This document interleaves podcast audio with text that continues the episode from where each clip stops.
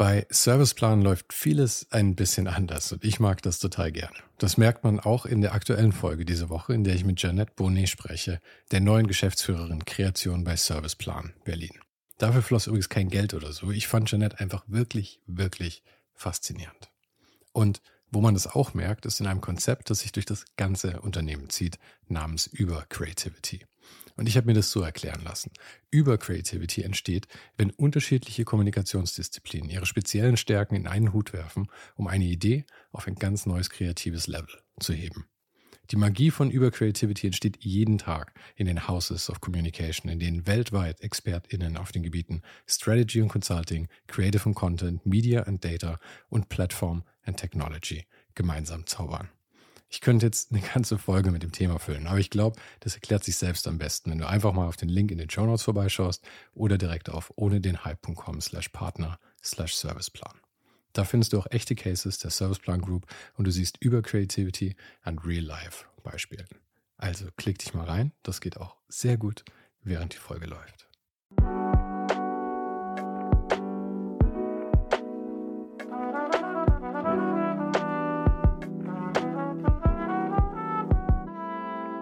Ohne den Hype hat sich ja fast schon etwas verselbstständigt.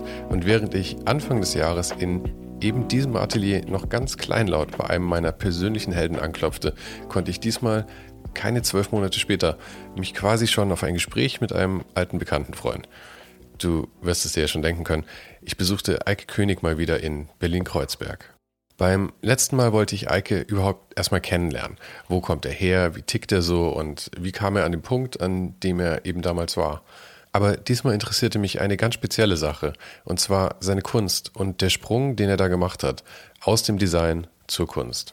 Und so sprachen wir über das Stipendium in der Villa Massimo der Deutschen Akademie in Rom, mit dem er seine Kunstkarriere gestartet hat, darüber, dass er, bevor das bei ihm selbst losging, andere Designer ein wenig belächelt hat, die den Sprung gewagt hatten, über den Drang nach all der digitalen Arbeit wieder etwas Analoges zu machen, darüber, wie Abhängigkeiten gestaltet werden, über die Position seiner Agentur Hort heute, über die Bedeutung von Sprache in seiner Arbeit, über sein Atelier in Kreuzberg, über das Spiel mit neuen Materialien, NFTs, über Karma, Copyright und Kopien und darüber, ob er in Zukunft überhaupt noch Design machen wird.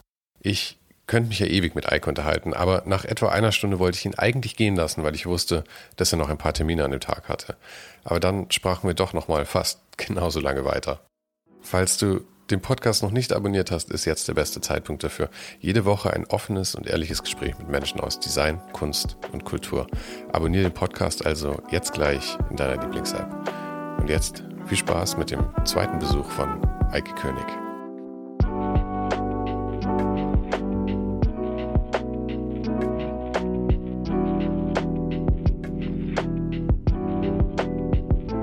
Bei dir geht es ja gerade ganz schön ab mit, mit Interviews und so. Ich hab, vor ein paar Tagen kam eins raus bei It's Nice That, oder? Ja.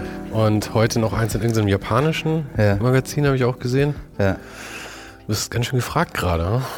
ne? ja manchmal, manchmal gibt es die Zeit. Das Nice war schon lange, das Interview ist ein bisschen älter schon. Vom, Im Sommer haben wir das geführt gehabt, aber äh, ich hatte nie irgendwie Zeit gehabt ähm, für den Fotografen, für den Roman. Und das musste immer wieder verschoben werden. Und die brauchten natürlich irgendwie Fotos aktuelle.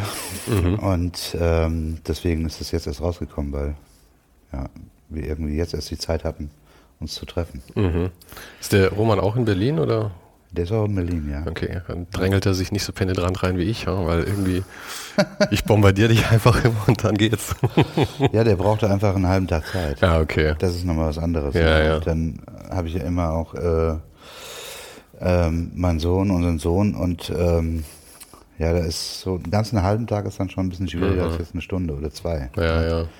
Und äh, ja, da, und dann hat auch die Uni wieder angefangen und ähm, ist einfach viel mehr los, dadurch, dass ich wieder mehr reisen muss. Äh, wir waren jetzt ähm, in Paris gewesen beim Kunden zum ersten Mal und dann ähm, geht jetzt die Uni seit zwei Wochen wieder. Da bin ich immer in Offenbach jetzt gewesen und äh, da werden diese Zeitfenster plötzlich viel kürzer. ne? Aber der Termin in Paris wurde der nicht dann irgendwie abgesagt in letzter Minute, war er nicht?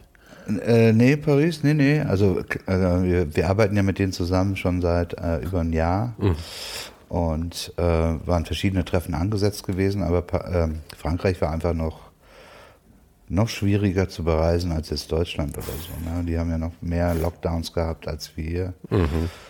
Rigorose auch. Und, ähm, und jetzt war es zum ersten Mal, dass, auch, dass wir sozusagen auch als Team, weil einer sitzt ja in äh, Kopenhagen, die andere sitzt äh, in der Schweiz oder in Paris. Äh, Lizzie ist oft in Athen und dann noch einer in München.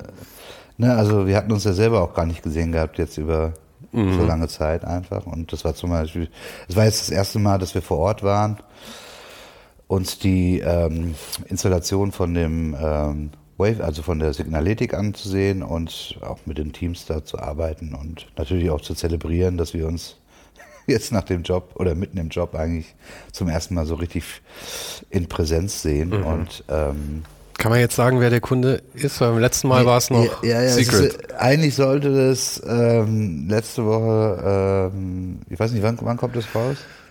Ich bin offen, ich kann mich ein bisschen nach dir richten, wenn es nicht erst in dem Jahr ist. Ach so. also lassen wir es mal lieber, lassen wir es mal lieber offen für den Fall ja, der Fälle. Genau, genau. Ja. Ist ein, äh, ja, ist ein ein großer Kunde aus äh, Paris. Mhm. Aber dass das jetzt alles so, ähm, so verschwommen ist und dass deine Zeitfenster auch immer kleiner werden und so, ja. passt eigentlich auch gut zu dem Thema, über das ich heute mit dir sprechen wollte, weil beim letzten Mal haben wir uns eigentlich so über dein Leben unterhalten. Ja. Aber ich wollte heute eigentlich mal was wissen, wo wir letztes Mal nicht so drüber gesprochen haben. Das ist wie so der Umstieg von Design zu Kunst für dich war. Ja. Weil, also erstens war das ja ein Prozess, der jetzt schon über einige Jahre ging. Ja, seit 2013. Da hattest du die Residency die in, Residency in, äh, in Rom, in der Villa Massimo. Mhm. Und hattest du davor schon überhaupt wirklich so mit künstlerisch gearbeitet oder? Nee, überhaupt nicht. Und du wurdest aber eingeladen, die haben einfach gesagt, hey Eike, mach mal. genau. Ja. Hier ist ein bisschen Kohle, hier ist eine Unterkunft, äh, tob dich mal aus.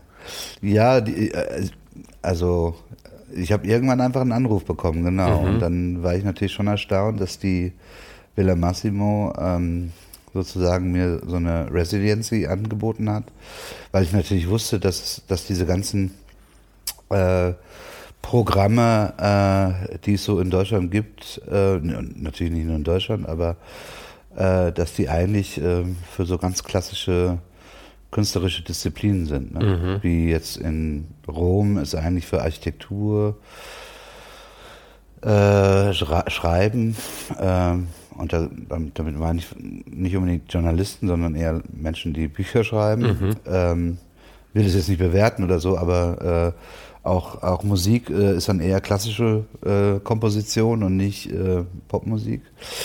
Und dann die bildende Kunst.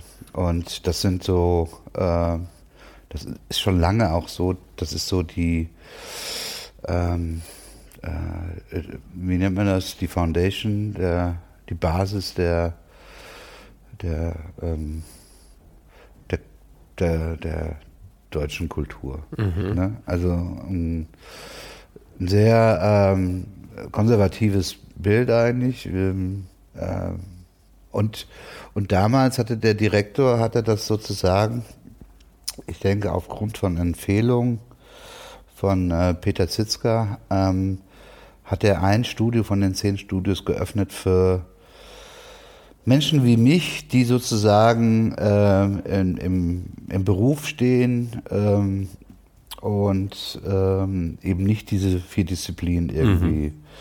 äh, abdecken. Und da geht es, glaube ich, um Schauspielerinnen, um ja, um Produktdesignerinnen. Äh, Konstantin Kritschik war auch da mhm. gewesen zum Beispiel und äh, nach mir war auch der Peter Sackmeister war, war da gewesen. Stefan. Sagmeister. Peter Sagmeister. Peter Sagmeister. ja. Von dem habe ich noch nie ich was nenn, gehört. Ich nenne den jetzt Peter Sagmeister. Ist auch ein guter Name. Bei dem war ich übrigens, den habe ich gesprochen vor, vor ein paar Wochen in Wien. Ah ja. Ja. ja. Ich denke, das, äh, das Gespräch kommt noch raus, bevor das hier rauskommt. Ah ja, das, das ist bestimmt auch sehr spannend. Ja, War, war cool, war total ja. spannend, auch so ad hoc. Aber die haben dich dann da so reingedrängt oder wie? Also ich meine, hast du davor nee, überhaupt nicht so die Gedanken gehabt und haben dir gesagt, ah, Eike, wir wollen, dass du was Freies machst oder ja. wie? Ja, nee, also ähm, wie gesagt, wenn, wenn du, wenn du weißt, ähm, dass es solche Programme eigentlich nicht gibt für Grafikdesignerinnen ne, mhm. ne, oder Designerinnen, dann, ähm, dann äh, denkt man auch gar nicht unbedingt darüber nach, ähm, dass das eine Option sein könnte. Also mhm. dass man mal irgendwie sich eine Auszeit nimmt und irgendwie sich bewirbt für, für so eine Stelle. Normalerweise bewirbt man sich ja für, ähm, für ähm, solche Residencies oder Förderprogramme und ähm, in der Kunst ist es Alltag. Also ganz viele äh, Künstlerinnen ähm, ähm, bewerben sich andauernd um mhm. äh, Unterstützung äh, jeglicher Form. Klar, da brauchst du es ja auch, weil ich meine, du verdienst dein Geld, aber genau. ich meine, die verdienen halt genau. mehr oder weniger kein Geld. Genau, und dafür gibt's äh, Budgets für Publikationen, begleitende oder für Ausstellungsprojekte mhm. oder ja, und da gibt's ja überall Töpfe, für die man sich bewerbt. Aber im Design ist es so ein bisschen ähm, gibt es einfach nicht. Ne? Und ich, es gibt andere äh, äh, Länder, wo das ähm, äh, anders handgehabt wird. Ähm, in der Schweiz gibt es sowas, gibt es Programme für Grafikdesignerinnen. Ich glaube in England auch. Also es, mhm. ne, es, hat auch ein bisschen was vom, von, äh, äh, vom Land äh, oder ist ein bisschen abhängig auch vom Land. Und äh, in Deutschland, wie gesagt, äh, hat vielleicht Grafikdesigner auch einfach nicht die Position ähm, wie jetzt in der Schweiz. Oder das ist halt hier auch so sehr Dienstleistung einfach. Oder? Genau. Deswegen hat es dann wahrscheinlich nicht so, passt da eigentlich nicht so rein. Aber was war denn dann deren Ziel letzten Endes mit, dass sie gesagt, also ich meine, was wollten die von dir? Was wollten die, dass du produzierst? Ich meine, klar war es keine fixe Aufgabe, aber die müssen ja auch eine Idee gehabt haben, was sie irgendwie, ja, ähm, was du machen könntest. Ich meine, es gab jetzt kein Briefing oder so ja, ja. von ihrer Seite oder so. Ne? Also es sind eher so Vermutungen. Ne? Das mhm. ist natürlich äh, immer auch als ähm, Übersetzer für ähm, äh, gearbeitet habe, sozusagen zwischen mm, Problem und äh, einer Zielgruppe, also wie man das irgendwie kommunizieren könnte oder so. Und vielleicht war die Idee auch, dass ich vor Ort auch so eine Rolle übernehmen könnte in dieser Community, Gemeinschaft, die ja da entsteht immer. Ne? Mhm. Die, äh, die Künstlerinnen und Künstler sind dort immer ein Jahr. Und meins ist ja, also diese praktischen äh, ähm, Residencies sind, äh, sind kürzer. Und vielleicht war die Idee auch so ein bisschen so eine Rolle da zu übernehmen, ähm, irgendetwas vielleicht auch kollaborativ zu machen oder so. Aber wie gesagt, es ist jetzt nicht an mich formuliert worden, sondern es ist einfach mhm. so hier. Ähm, wir wertschätzen das, was du bisher getan hast, sozusagen. Und ähm, und äh, bieten dir an, diesen, dieses Atelier mit dem angeschlossenen Apartment äh, für die und die Zeit mit dem und dem Budget irgendwie zu bespielen. Ja, und, wie lang, wie lang war der Zeitraum dann? Wie lange warst du da? da war, ich weiß es gar nicht mehr, ein paar Wochen. Aber das war ja ein totaler Katalysator letzten Endes dann. Also weil deine ja. Arbeit hat sich hier, ich meine, peu à peu dann, ja. aber ich meine, Jetzt sind wir ähm, acht Jahre später, aber ja. deine Arbeit hat sich ja verlagert zu mehr Kunst als Design. Ja, ja, klar. Wenn man das plötzlich so als Option auch wahrnimmt, ne, das, das war mir vorher auch nicht so. Ich habe immer auch so ein bisschen geschmunzelt über äh, Peter Seville zum Beispiel, mhm. ne, der, der ja ähm, ähm, dem angewandten Grafikdesign so ein bisschen den Rücken auch mhm. zugewandt hat und irgendwann mal auch auf einer Konferenz gemeint hatte zu mir, dass es gar nicht verstehen kann, dass ich in meinem Alter immer noch Grafikdesign mache für eine Zielgruppe, die 20, 30 Jahre jünger ist mhm. als ich. Also wo ich da irgendwie auch eine Verbindung aufbauen könnte und sowas. Und der hat sich da dann so der, der Kunst auch zugewandt.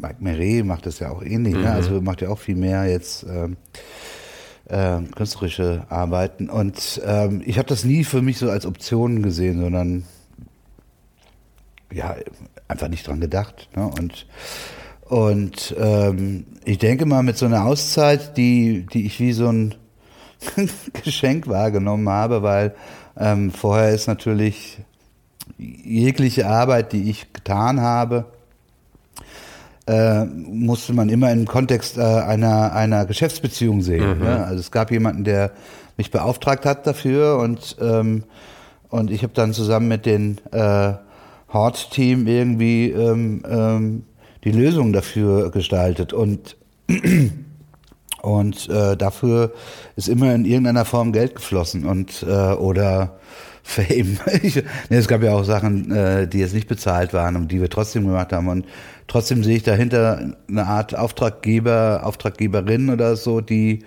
ähm, ähm, ja, für die man also für die oder mit denen man ja, ja. sozusagen auch arbeitet. Das schränkt halt ein. Ich meine, ich sehe genau. ja immer so ein bisschen den Unterschied zwischen Kunst und, und, und Grafikdesign ist ja so ein bisschen, das eine ist halt eine Dienstleistung, beziehungsweise wie du sagst, du hast halt ein Problem und das sollst du lösen. Aber genau. das heißt natürlich, du bist wahnsinnig eng abgesteckt eigentlich, was du machen kannst. Ja, ja, ich denke mal, wir, wir konnten uns schon auch so eine ähm, äh, so eine Gru Gruppe an ähm, ähm, Produkten oder Institutionen irgendwie an uns binden, äh, die uns ähm, einen gewissen gestalterischen Freiraum auch gelassen mhm. haben. Ne? Aber trotzdem war das Thema vorgegeben. Genau, genau. Das ja. ist so, ähm, also es war immer auch ähm, kommerziell getrieben, auch, auch Kultur ist kommerziell mhm. getrieben in irgendeiner Form. Und, äh, und ähm, jetzt dorthin zu gehen und plötzlich ähm, nichts zu haben, was einen sozusagen, also es gab kein, es, es gab kein Briefing dafür für die Zeit und es gab keine, es gab keine Thematik, mit der ich mich irgendwie auseinandersetzen musste und basierend auf der Auseinandersetzung dann sozusagen zu einer Lösung gekommen bin, mhm.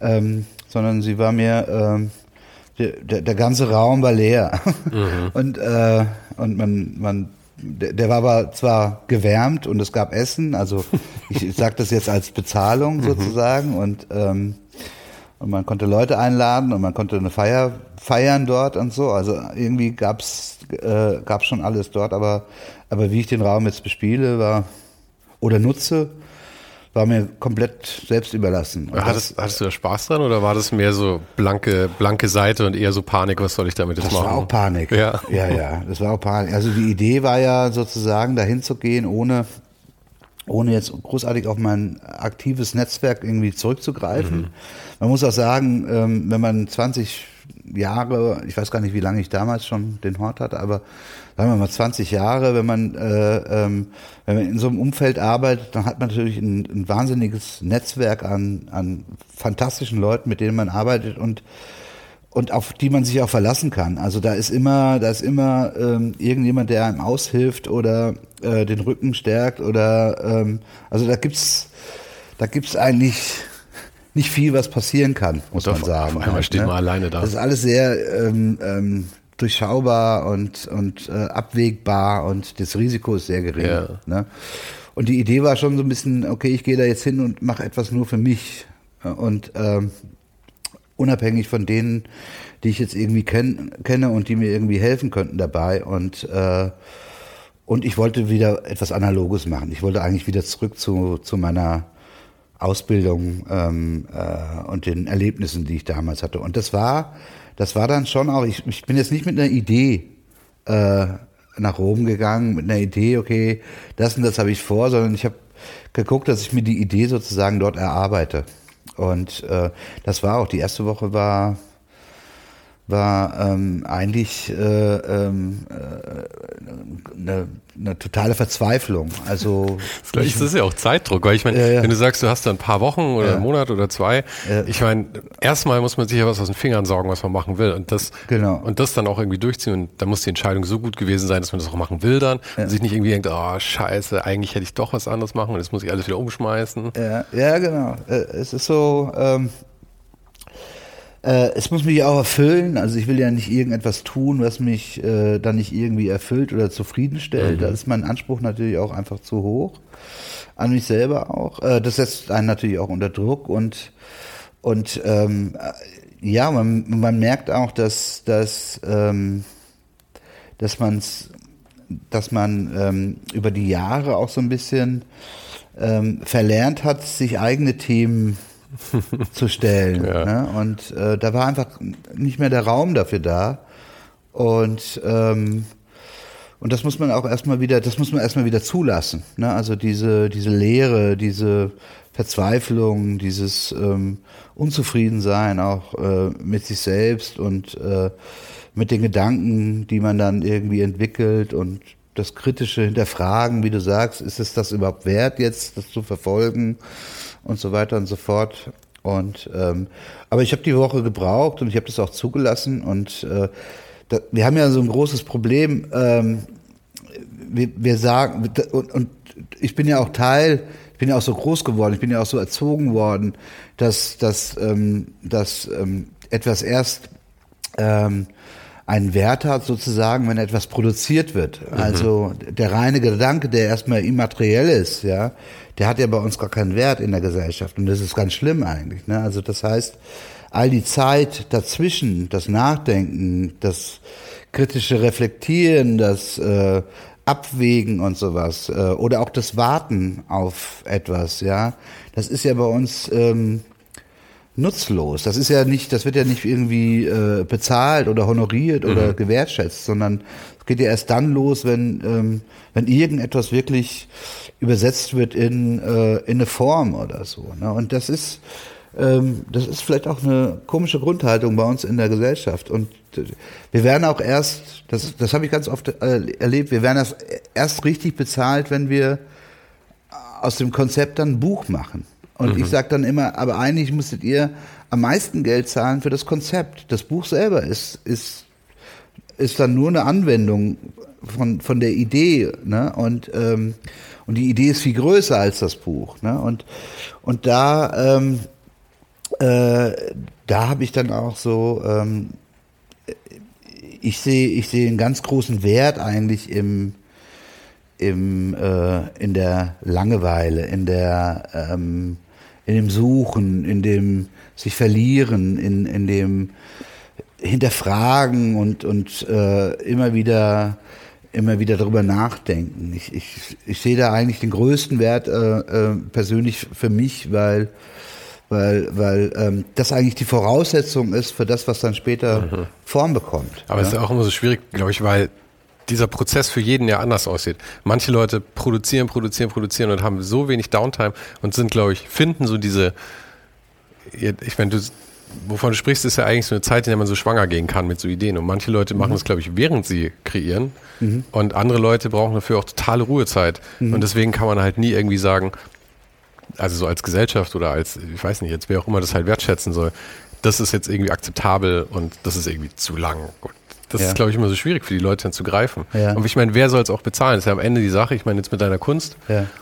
du verkaufst ja das äh, Zeug einerseits selber, andererseits gehst du über Galerien auch, aber jetzt bist du ja im richtigen Kunstbetrieb drin einfach. Und das heißt, die Leute, du sagst jetzt einfach, okay, das ist letzten Endes der Preis, den das hier irgendwie haben muss. Ja oder soll oder ich meine besser soll, aber ja. letzten Endes haben muss wahrscheinlich, damit es auch irgendwie rentabel ist. Ja.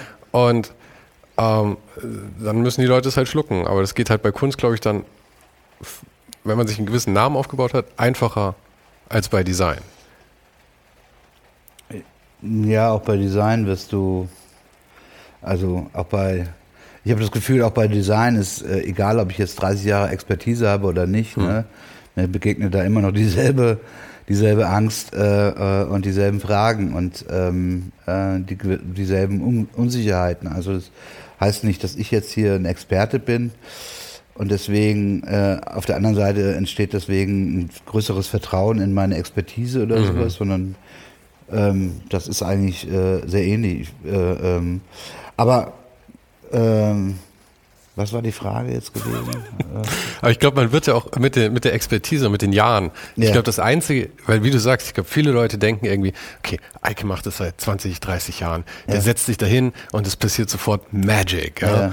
Aber es ist ja Bullshit, weil ich meine, letzten Endes kriegst du ja nur mehr Werkzeuge in deinen, in deinen äh, Werkzeugkasten, mit denen du arbeiten kannst, also deine Erfahrungen und so.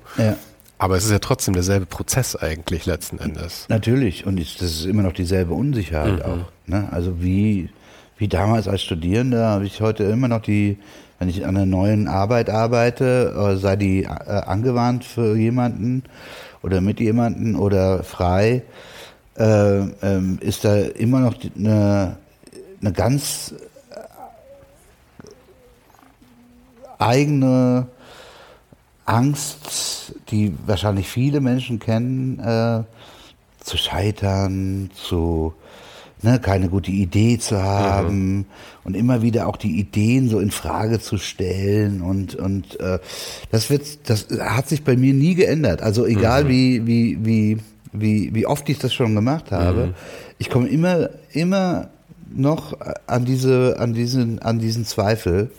Und der ist vielleicht auch ganz gut. Der ist vielleicht auch ganz gesund. Ne? Also ich, äh, ne? also sonst sonst äh, wird das man vielleicht auch überheblich. Ja, ne? Und, ja und arrogant und ähm,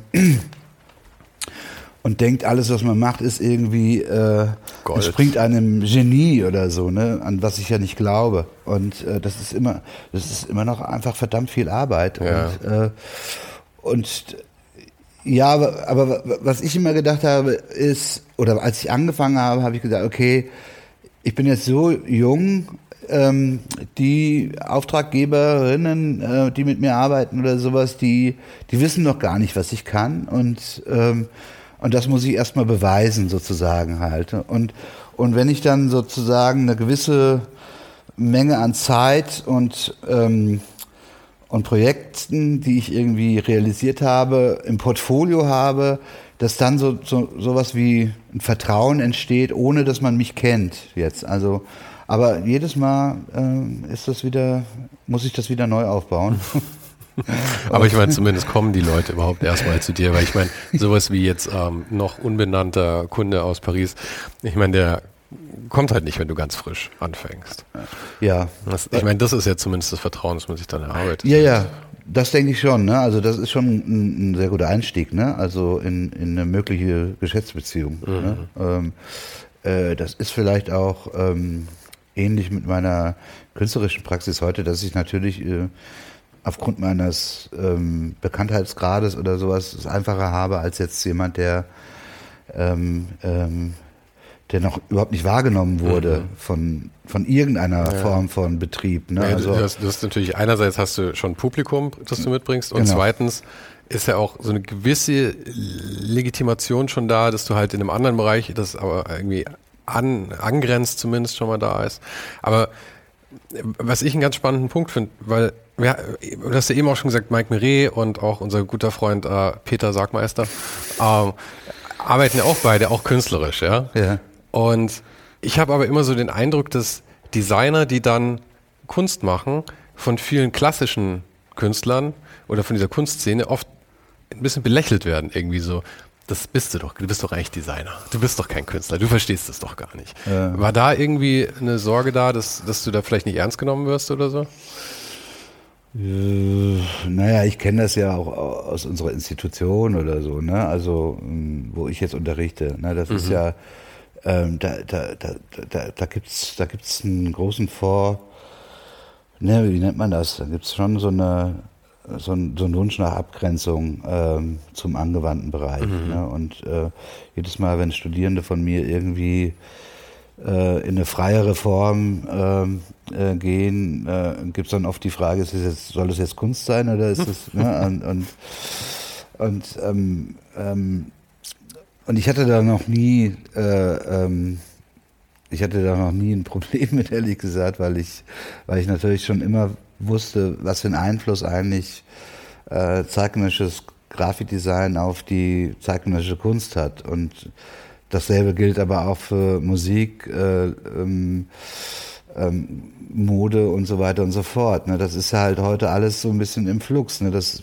das bedingt sich alles gegenseitig und spielt das zurück. Und ähm, wenn wir heute in der, im angewandten Grafikdesign Strategien aus der Kunst verwenden, äh, dann passiert das andersrum genauso. Also ne, Methoden des Grafikdesigns, um, ne, also von daher ähm, äh, war mir mir war von Anfang an bewusst gewesen, dass dass das ähm, schwer sein wird. Ähm, äh, von gewissen Institutionen oder überhaupt von Institutionen anerkannt zu werden oder nicht vollkommen ignoriert zu werden. Und dasselbe gilt natürlich auch für für, ähm, für, die, für, für, für, Medien, die das kommunizieren, mhm. wie Magazine und, und so weiter und so fort. Ne?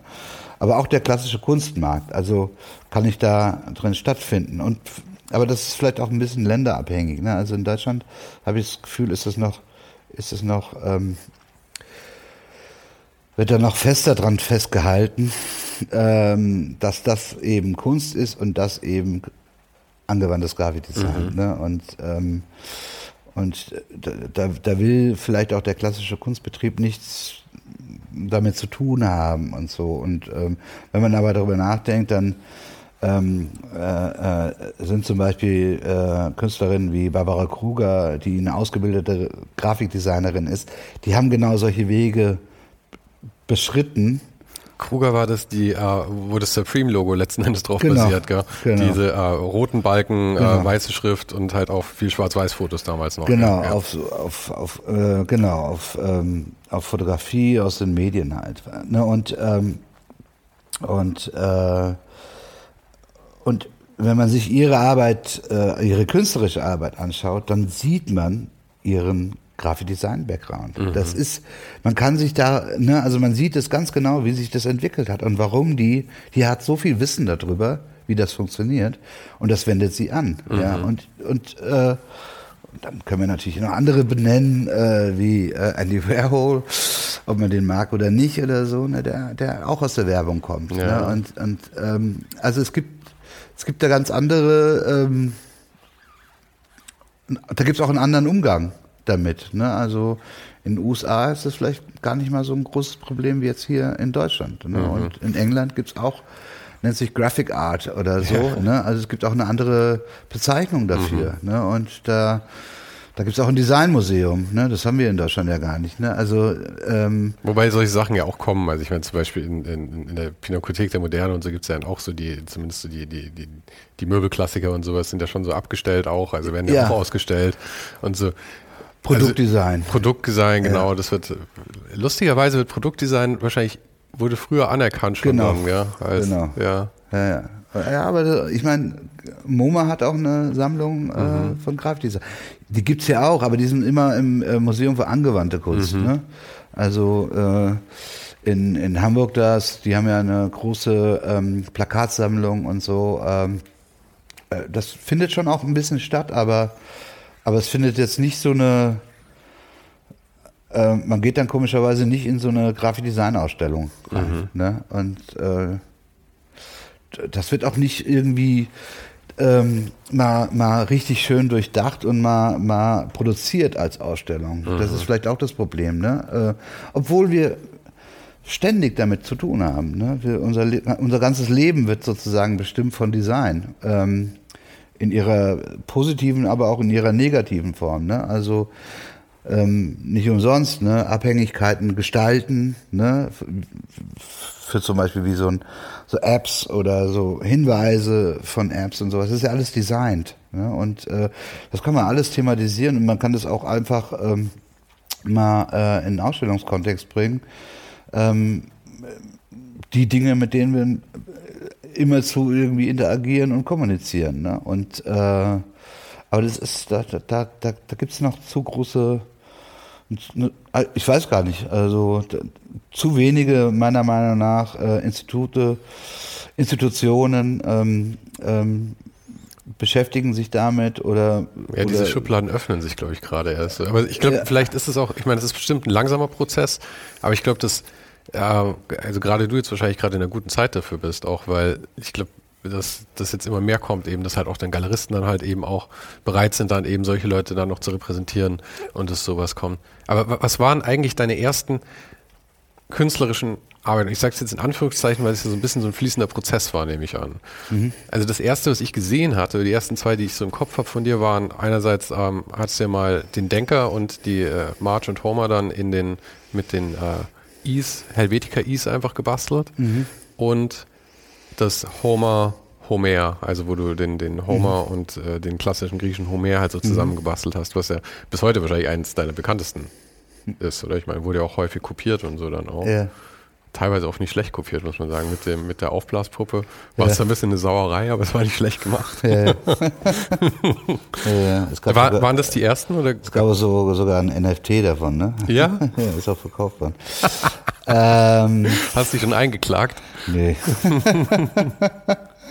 nee, nee. Äh, nee, das, ähm, also, was ich da gemacht habe in, in Rom war eigentlich, ich habe äh, so eine Art, ähm, äh, Druckwerkstatt aufgebaut. Ich habe ähm, hab mir äh, äh, äh ein Alphabet ähm, aus der Bibliothek heraus äh, mit einem Kopierer hochkopiert ähm, auf eine gewisse Größe, mit der ich arbeiten möchte und habe dann habe dann die Buchstaben ausgeschnitten aus dem druckfähigen Material. Das ist ähm, äh, so eine Art, äh, ja, es heißt Moosgummi, ist eigentlich äh, also Stempel quasi. Genau, so eine Art Stempel eigentlich. Und da habe ich die einzelnen Buchstaben ausgeschnitten und habe sozusagen so eine Art Druckwerkstatt ähm, aufgemacht dort und habe ein gewisses Regelwerk entwickelt, äh, immer dieselbe, immer dasselbe Papierformat, 72 mal 102 Zentimeter, also kein DIN-Format, ein bisschen größer und immer dieselbe ähm, äh, Schriftgröße, immer dieselbe Schrift und dann ähm, alles, was ich sagen will, muss sozusagen da drauf passen auf das Format. Also ich spiele nicht mit irgendwelchen Tricks, die man selber hat als Grafikdesigner äh, oder Grafikdesignerin, äh, vergrößern, verkleinern, verdicken, ähm, Italics setzen und so weiter und so fort. Ich habe halt, ja, ich habe sozusagen äh, die Schrift selbst als Container gesehen für die Information. Und alles, was ich sagen will oder mitteilen will, muss da irgendwie stattfinden. Und habe dann eine Art von inneren Dialog äh, gedruckt und ähm, angefangen zu drucken. Und das, das ist auch immer mehr gewachsen. Ich habe die dann immer sofort hingehängt. Ähm, das kommt aus einer, aus einer aus, aus, aus einer eigenen Erfahrung heraus, dass ich, ich habe ein Problem, äh, Probleme mit dem Kopf zu lösen. Also ich, ich kann bis zum gewissen Grad immer ähm, abgeschlossen in meinem äh, inneren Gedanken ähm, bis zu gewissen Punkten kommen äh, einer Problemlösung, aber dann wird es ein Problem, weil ähm, dann kann ich keinen Dialog mehr dafür für, äh, damit führen. Und dann und dann drehe ich mich sozusagen in der Schleife. Und äh, ich habe einfach irgendwann mal gelernt gehabt, ich muss einen Gedanken muss ich dem muss ich einen Körper geben. Ähm, und ähm, das Einfachste ist, äh, ihn aufzuschreiben, mhm. sozusagen. Und in dem Moment, wo, wo, ähm, wo das dann dasteht, sozusagen, ähm, ähm, sichtbar gemacht äh, durch Tinte oder was weiß ich, auf dem Träger, äh, bekommt das eine Körperlichkeit, mit der ich wiederum kommunizieren kann. Ähm, und, äh, und dann kann ich anfangen, Lösungen dafür zu entwickeln. Und daher kam die Idee eigentlich, dass all das, was bei mir da oben passiert und auch die Ängste, die ich am Anfang hatte sozusagen äh, äh in dieser Zeit dort, einfach mal zu äh, dem einen Körper zu geben, eine, eine Wirklichkeit zu geben, der ich gegenüberstehen kann und mit der ich sozusagen einen Dialog führen kann. Mhm. Das war die Idee. Und dann, nachdem sich das so ein bisschen etabliert hat und ich da immer mehr ähm, gedruckt habe, ähm, habe ich dann auch angefangen, mit den Künstlerinnen vor Ort ein bisschen zu arbeiten, teilweise auf ihre Arbeiten zu drucken und so. Und ich hatte persönlich gedacht, dass das eigentlich ähm, äh, dass diese Regel, dass, dass diese Regeln, die ich mir aufgestellt habe, dass die zu, dass sie einen geschlossenen Raum definieren. Also dass ich dann irgendwann an meine Grenzen komme und sage, okay, ich habe jetzt alles irgendwie äh, ausprobiert und jetzt kommt nichts dazu. Ne? Mhm. Ne? Jetzt ist das ist eine Einbahnstraße oder so. Ne? Ähm, aber dann dann und da habe ich natürlich total vergessen, dass es eigentlich, dass es mir eigentlich um Sprache geht und und nicht, also nicht nur das, was ich da mache, sondern Sprache grundsätzlich und äh, Sprache als Kultur und Sprache aber auch gleichzeitig als Ausgrenzung aus einer Kultur und Sprache als, äh, ja, ähm,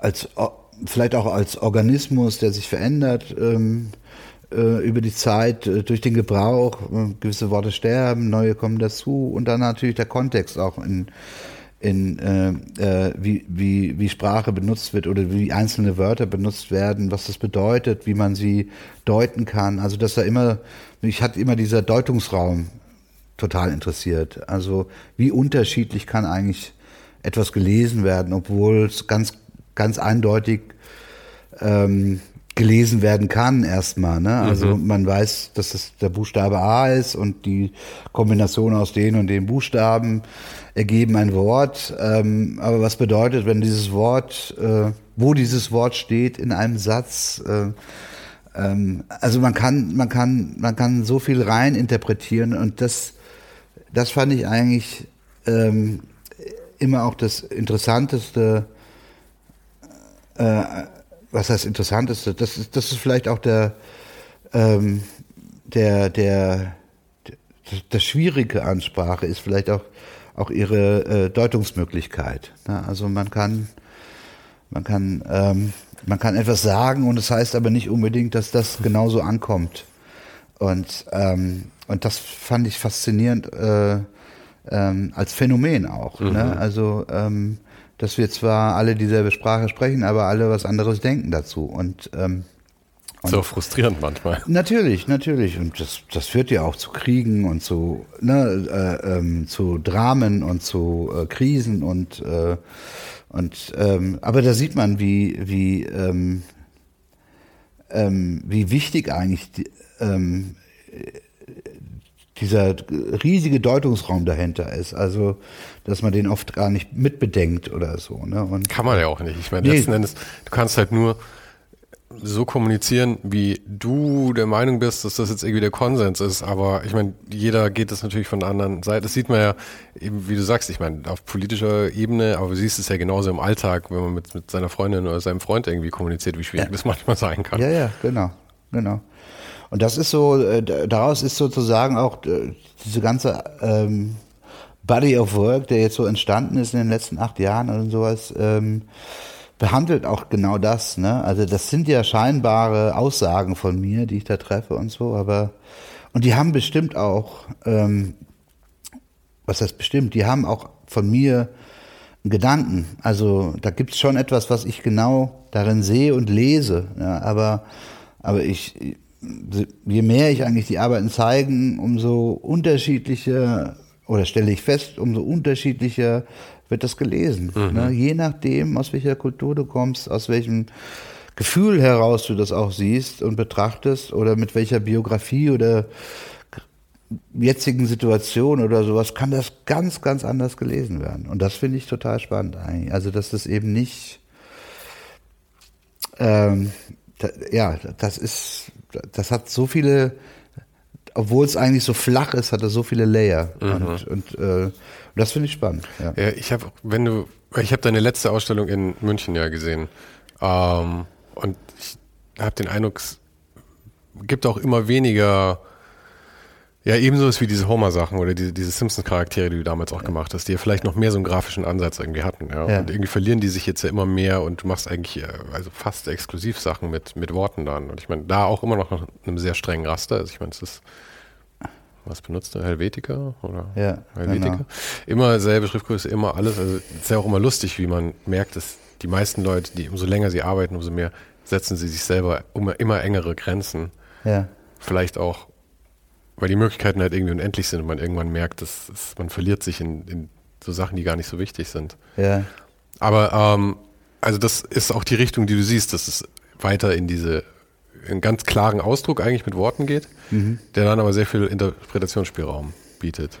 Ja, also diese diese ähm, ähm, jetzt zum Beispiel äh, der Denker oder Homer und March oder was gab's da noch? Ähm, da gab's auch noch eine Kartoffel und ähm, das Night, waren ja Nighthawks hast du auch gemacht, Nighthawks, ja, nur, genau. nur, mit nur mit Ease. Ich genau. habe ewig gebraucht, um zu schnallen, dass das eigentlich Ease sind. Und ja. ich habe zuerst gedacht, du hast es irgendwie mit Tape irgendwie ja. gemacht. So, ja, ja. Ja, ja. genau.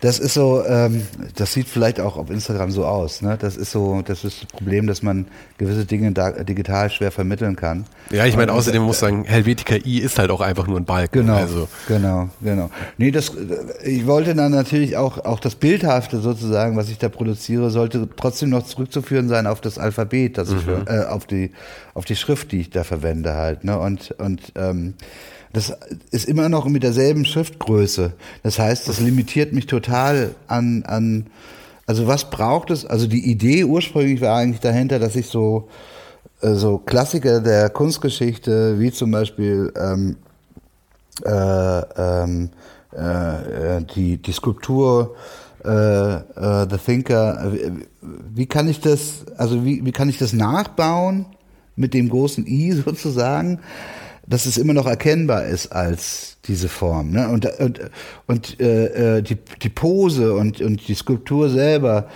ähm, ein Großteil ähm, äh, oder, oder sehr, sehr viele Menschen auf der Welt kennen kennen diese Skulptur. Vor allem die, was ich auch nicht wusste, aber die steht ja in mehreren Städten, davon gibt es ja 20 oder 30 Stück, glaube ich. Alles ja. Originale. Genau. Aber es ist nicht so, als gäbe es nur eine davon. Ja, genau, genau. Und, und viel, die meisten haben die noch nie richtig gesehen, also in echt. Meistens haben sie nur Abbildungen gesehen. Mhm. Und ich habe die auch nie in echt gesehen, sondern ich habe nur eine Abbildung. Und dann kommt es natürlich darauf an, aus welcher Position das fotografiert ist und so weiter und so fort. Und die Idee war eigentlich, wie kann ich das sozusagen nachbilden, mit dem großen I, mit der Limitierung äh, in dieser Schriftgröße und so. Also ich kann eigentlich gar nicht eine gewisse ähm, Abstraktion muss da drin stattfinden. Ne? Äh, Details fallen einfach weg, allein nur durch meine Regeln. Mhm. Ne? Und dann wollte ich schon immer auch, äh, ähm, für mich gibt's eben diese Hochkultur, aber auch diese Popkultur. Und für mich ist dann der Homer und äh, Marge dann eher die Popkultur, ne? Und ähm, wie kann ich die ab? Äh, und so entstand dann auch so Nighthawks und äh, es gibt noch so, ähm, äh, also es war, die ursprüngliche Idee war mal gewesen, ähm, ähm, ähm, Motive oder Charaktere, ähm, die wir so kennen aus, aus, der, aus, der, aus der Kunstgeschichte oder sowas, wie, wie kann ich die nachbilden? Ne? Wie kann ich die kopieren? Mhm. Einfach. Ne? Und äh, das hat sich dann aber auch äh, irgendwie habe ich dann fand ich die Motive dann irgendwann langweilig und habe gesagt, ja, das ich baue ja eigentlich nur existierende Motive nach und ähm, äh, ähm, da, da habe ich das Gefühl gehabt, das endet. Das, ne, das, das ist irgendwie irgendwann ausgeschöpft. Damit kann ich eine schöne Ausstellung machen oder so, aber das ist dann irgendwie auch auch äh, ausgeschöpft. Aber das verstehe ich, weil gerade das ist ja auch so ein Ding, was, was ein bisschen Überhand nimmt. Also ich meine, sowohl, wir haben vorhin über Daniel Arsham geredet, der macht das ja auch, das dann also ja, mit Pokémon macht er das sehr viel, glaube ich, ja. dass die jetzt halt auch mit, also die mit reinnimmt und halt auch seine Art macht. Damien Hirst, den ich auch, auch liebe, so, super viele gute Sachen. Ich meine auch eine Menge grenzwertig, aber eine Menge gute Sachen. Aber dann halt auch so Mickey Mouse und Goofies und sowas. Und irgendwie wurde es langsam zu viel gemacht, glaube ich. Weil ich meine, letzten Endes hat es ja auch Warhol oder so schon angefangen, solche Sachen. Ja. Jetzt machen wir das seit 60 Jahren. Jetzt ist vielleicht irgendwie ausgelutscht. Ja, es, ja, wie gesagt, es ist vielleicht auch nur für mich persönlich. Ne? Also äh, ich will da jetzt gar nichts andere bewerten oder so, aber für mich war das einfach irgendwann so, ich kann das machen, ähm, ich muss mir nur interessante Motive aussuchen und schon funktioniert es irgendwie mhm. und ähm, und habe dann mir gedacht, vielleicht wäre es interessanter, ein Atomkraftwerk nochmal so zu bauen oder vielleicht andere mhm. andere andere Objekte, ne, die jetzt nicht ähm, die jetzt nicht irgendwie äh, uns bekannt sind aus der Kunstgeschichte oder so. Ne? Aber äh, Text ist für mich einfach viel oder Sprache ist für mich einfach viel äh, weiter. Ne? Das ist äh, und jedes Mal und ich ich, ich sammle auch andauernd äh, Spr äh, Sprachstücke, also so Wortfetzen, äh, Satzfetzen oder sowas. Ne? Ich lese viel und andauernd recorde. Ich bin so ein so ein ich habe ein Archiv an an an an an an äh, Set, Teilen von Sätzen, die, die, mir begegnet sind und mhm. so. Und die ich dann, Schreibst du es einfach irgendwo auf oder Genau, die, so? die, die, ähm, die notiere ich mir sozusagen in mein, in mein äh, Telefon rein und, ähm, und habe dann immer so Listen an, an, äh, an Gedanken äh, oder an, manchmal ist es ein Satz, den ich lese, dann stelle ich den um, dann Ne, also dann fange ich an damit und dann versuche ich darin Potenzial zu sehen für eine Arbeit. Mhm. Also ich gehe dann immer nach einer Weile, nach einem Monat oder so, gehe ich dann zurück auf diese auf diese äh, Recordings äh, oder auf dieses Archiv an an Sprachstücken ähm, und und oder Textbausteinen oder sowas und versuche dann daraus eine Arbeit zu mhm. machen halt. Wie ist denn der der also das ist jetzt äh, reine Neugier und vielleicht eigentlich eigentlich nicht wichtig, aber wie, Äh, du arbeitest ja in unterschiedlichen Medien, ja. Einerseits hast du diese ähm, äh, großen gemalten Bilder mit, dem mhm. mit dem Text drauf. Mhm. Und da kann ich mir un ungefähr vorstellen, wie das läuft, grundieren und dann halt irgendwie, wo ich keine Ahnung habe, wie du tatsächlich den Text so genau drauf kriegst. Machst du das, zeichnest du das vor oder plottest du es oder, oder sind das Geheimnisse, die der Künstler nicht verrät? Ist auch nicht so wichtig, glaube ich. Nee, gut, ist nicht so wichtig. Aber was mich tatsächlich interessieren würde, ist, ähm, weil du machst ja dann auch, jetzt hast du diese Sachen mit, äh, wo die in Silikon produziert sind, ja. ja. Finde ich auch, die finde ich mega cool, einfach weil das nochmal so ein, äh, ja, weil du so einen 3D-Effekt halt nochmal reinkriegst. Das ist ja. fast skulpturelles dann irgendwie, finde ich auch, ja. auch total interessant dann. Also, wo man, glaube ich, auch sieht, ist halt so ein anderer Schritt dann, das ja. mal ein neues Medium auszuprobieren. Aber, weil, wenn du sagst, du hast so ein Archiv an äh, Satzstücken. Ja? ja? Und dann suchst du dir jetzt eins aus. Ich meine, wie lang ist denn das Commitment, das du dann damit hast? Produzierst du sowas normalerweise an einem Tag oder in einer Woche oder in, wie lange dauert sowas für dich? Weil das, finde ich, macht immer abhängig davon, wie bereit man ist, jetzt mal was auszuprobieren, ja auch. Ja, ja. Ja, es kommt ein bisschen aufs Medium drauf an. Ne? Also ähm, ähm, ich habe ja am Anfang gedruckt, aber wie gesagt, ich habe ja immer diese äh, diese ähm, Moosgummi-Lettern da gehabt, mit denen ich dann sozusagen basierend auf mein Regelwerk halt einfach nur diesen Satz dann gedruckt habe.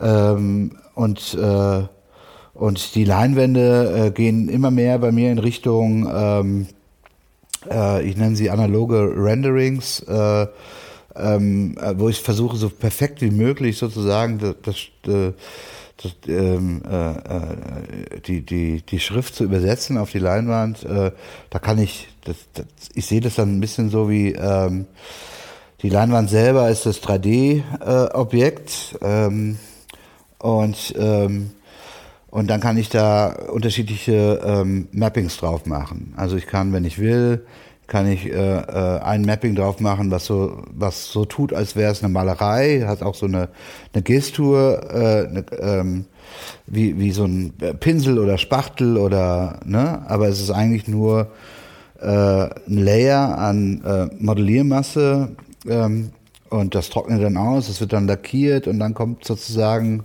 das nächste Mapping ist sozusagen die, die, die, die, die Typo, die könnte auch einfach nur projiziert sein mit einem mhm. Beamer oder sowas, ne? Aber sie ist halt äh, drauf gemalt und, und die ist austauschbar für mich auch. Ne? Die ist komplett ähm, äh, jede Leinwand ähm, ähm, könnte auch mit was ganz anderem. Also es gibt jetzt nicht die Leinwand, die, da muss jetzt das und das mhm. drauf oder so, ne? Sondern es kann äh, komplett ausgetauscht werden. Also das heißt, du hast quasi einerseits so, so einen inhaltlichen Teil und der andere ist aber eher fast dekorativ dann. Also ja. die Leinwand an sich und dann die, die Modelliermasse drauf und das Abstrakte, was auch immer, ist dann fast eher das Dekorative. Und dann kannst du austauschen, was du tatsächlich drauf baust. Ja, es ist, es, es, es äh, dekorativ würde ich es nicht nennen. Es ist auch eher so ein, so ein Spiel mit den Wirklichkeiten, die wir heute äh, kennen. Ne? Also ähm, ähm, äh, jedes Material hat ja auch seine, seine ähm, sein Eigenleben, seinen Geruch, seine Oberfläche, seine Konsistenz und so weiter und so fort. Und ein Ölbild sieht anders aus als ein als ein ähm, Aquarellbild mhm. und so, ne? Und nicht umsonst wird das ja auch so eingesetzt dann die Materialität und und man mag ja man mag ja bei den Expressionisten sozusagen äh, ähm, äh, die Vereinfachung und, und die, das Dreidimensionale auch äh, der Farbe und sowas. Ne? Und äh, da geht's mir genauso. Mir geht's eigentlich darum, dass ich, ich, ich fake sozusagen äh, ähm, eine Malerei. Und, und das finde ich lustig, dass du selber sagst, du fakest es, weil du machst es ja. Ich meine, es ist, ja, ja. es ist halt nichts Gefaktes dran eigentlich. Ja. Du stellst es nur nicht hin als das Zentrale. Ja, genau. Ja, und es ist, für mich ist es auch ein bisschen so eine, eine, eine, eine eine Frage an die Zeit. Also ähm, ähm, wir konsumieren heutzutage ähm, ähm, jeden Tag eigentlich äh, digitale Bilder, die, ob die gerendert sind oder ob die wahrhaftig existieren als Objekt oder als berührbare, ähm, das spielt gar keine Rolle mehr. Ne? Und, Aber tut's ja schon, weil das sagst du ja selber, dass das für dich eigentlich, äh, also für dich ist der Prozess, das zu machen, ist ja viel befriedigender, wenn ja. du es mit der Hand machst. Und ich glaube, dass es auch so ziemlich jeder auch, äh, auch eine Wertschätzung dafür hat. Ich meine, deswegen geben Leute 800 Euro für Scheren aus, die in Japan gemacht wurden von Hand und nicht aus, aus der Fabrik kommen und solche Geschichten. Ja, sicher, klar. Klar. Aber für mich geht es eher so um die Auseinandersetzung, dass wir heute äh, Kunst konsumieren können, digital auf irgendwelchen wie Instagram oder sowas halt und ohne dieses diese Arbeit jemals gesehen zu haben und so ne und und was geht da eigentlich verloren? Mhm. Also was was mhm, Ach so, ja. diese Transfer, ne also ähm, diese glatte Oberfläche, die wir da an, anstarren und berühren. Und, ähm, und, und deswegen sage ich ja auch immer, ich kann gewisse Dinge kommen. Deswegen funktionieren meine Arbeiten auch ganz gut auf Instagram, weil die, weil die so schnell zu erfassen sind. Ja? Äh, sie haben eigentlich wenig Detail. Ähm, und haben, sind dann doch anders nochmal, wenn man sie in, in Wirklichkeit. Mhm. Das will ich auch. Also ich will sozusagen auch, ich könnte die Dinge auch einfach, ähm, äh, ich könnte auch einfach so im Photoshop so tun, als wenn die gemalt wären. und Ne, und, und die dann, ne, aber für, für mich sind sie, sind sie eben, ich mache sie erst und dann mache ich sie. Äh, also ich weiß nicht, das, das ist für mich wichtig, dass sie wirklich existieren und nicht irgendwie nur äh, äh, äh, ein Mock-up von einer Idee sind. Ne? Und, und wir, wir umgeben uns auch, im, ich komme ja aus dem Grafikdesign, wir umgeben uns äh, im Grafikdesign mit, mit Ideen, die nie realisiert wurden. Wir wir haben das, wir haben das große Bedürfnis, Dinge zu zeigen, die toll aussehen, die aber nie gemacht wurden. Ne? Und äh, woher kommt dieses Bedürfnis eigentlich? Also Dinge zu machen oder zu zeigen oder sich zu repräsentieren mit Dingen, die, die nie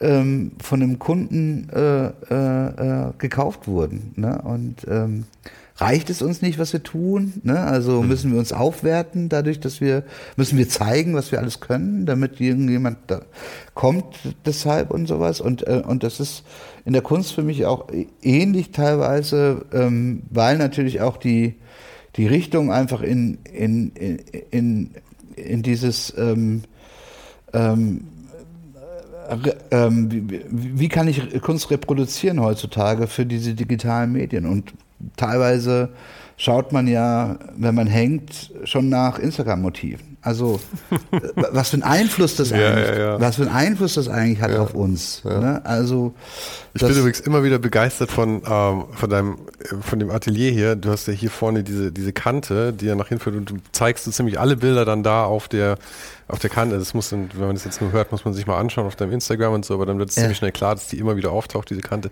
Ja. Und die ist ja so gut einfach, weil du so dahinter noch was kriegst, noch einen Schatten und du hast irgendwie auf einmal so ein Gefühl im Raum irgendwie und sowas. Ja. Ähm, hast du ziemlich Glück gehabt mit dem, mit dem Raum, gell? Ja, den habe ich.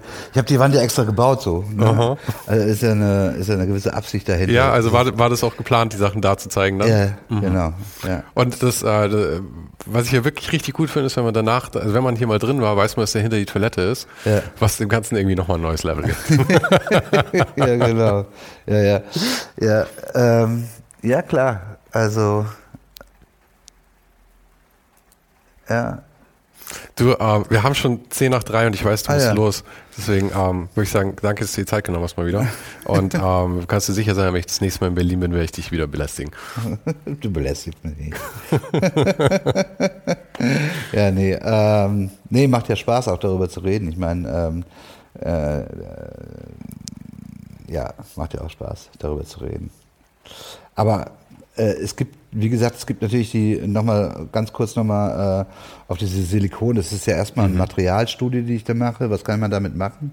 Ne? Und, äh, und ähm, habe dann auch einfach äh, ähm, zig Dinge ausprobiert mit Formen, äh, die ich mir vorher mache und dann wird es gegossen und dann pigmentiert und je nachdem, ob du ein, ein Klarsicht-Silikon hast oder ein, ein milchiges oder sowas, kann man sozusagen auch so eine gewisse Körperlichkeit, also nicht nur eine Körperlichkeit im, im Sinne des Formats, äh, Materials, sondern auch in der, in der Durchsichtbarkeit, also wo unterschiedliche Layer an Farben sozusagen sichtbar mhm. sind und so was. Das ist schon sehr spannend, muss ich sagen. Also die war noch ein ganz schlimmer Challenge für mich, weil ich wollte sie nämlich die ganze Zeit anfassen. Ja, ja. Ich wollte immer sehen, wie sie nachgehen. Naja, ja, ja. ist ein tolles Aber Material. Man, man soll sie eigentlich auch anfassen. Also ich, ja. ich glaube, ich werde noch ein Motiv machen, weil die Leute sich so äh, äh, nicht trauen, wirklich. Äh, Einfach nur groß drauf, touch me oder sowas. Genau. Ich, mhm. ich wollte mal äh, eine Arbeit machen, die genau damit spielt, eigentlich, mhm. dass, dass, dass, dass, dass man sie berührt, weil, weil sie nochmal eine ganz andere. Die Berührung, äh, ähm, mit der Berührung erschließt man sich, erschließt man das Material nochmal ganz anders, finde ich. Ne?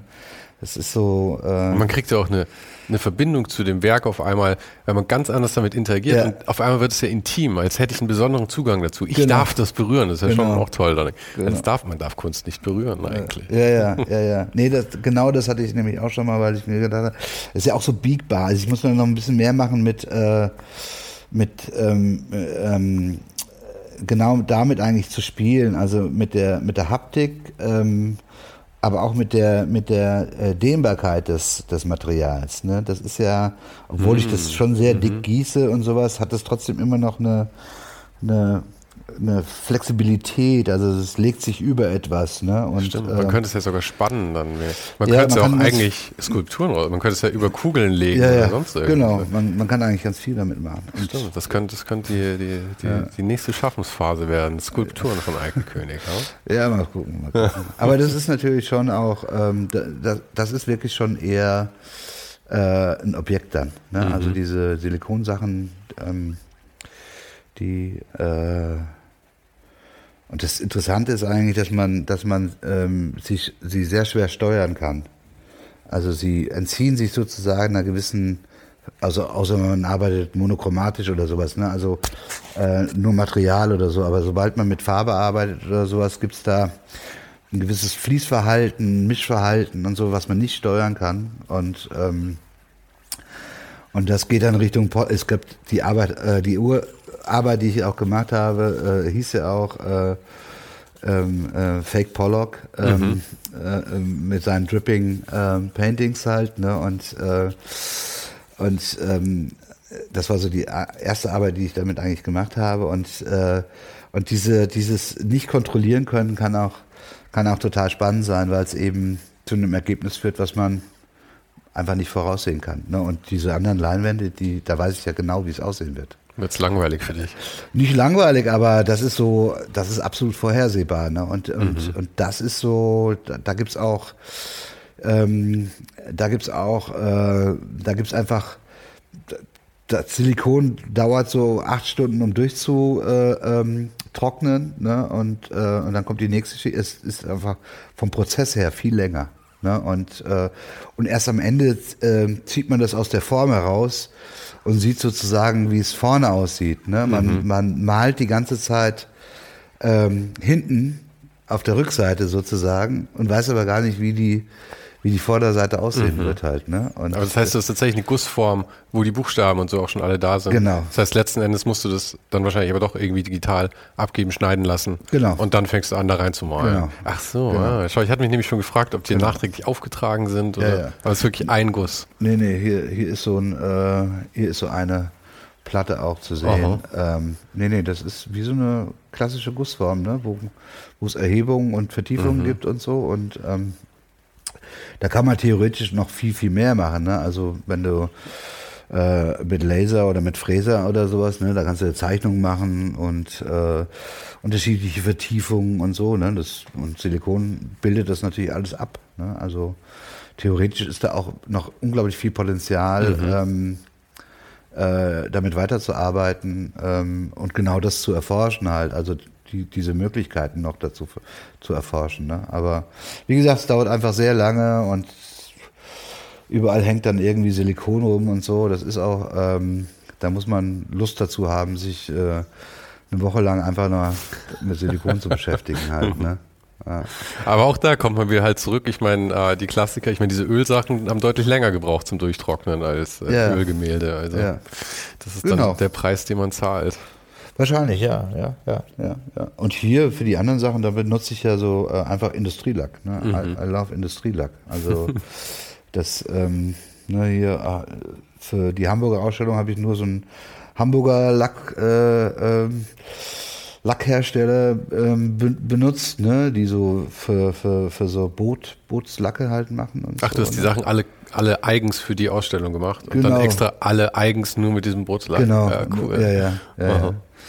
Und das macht ja schon auch Spaß, ne? Die, ja. haben, die sind auch unterschiedlich von der Konsistenz oder von der Pigmentdichte und so, ne? Mhm. Und ähm, oder vom vom Lack, äh, vom vom Shiny-Moment und sowas. Das, nee, da kann man, wenn man will, kann man da kann man äh, ganz viele Sachen ähm, auch inhaltlich so, so dann ähm, setzen, dass dann wirklich auch die Farbe sogar von dort kommt. Ne? Und, und ursprünglich wollte ich ja die, ähm, die, die Sachen in, äh, in, in Genk, in dieser Mine, ähm, da wollte ich eigentlich ähm, wirklich Braunkohle für benutzen aus dieser Mine.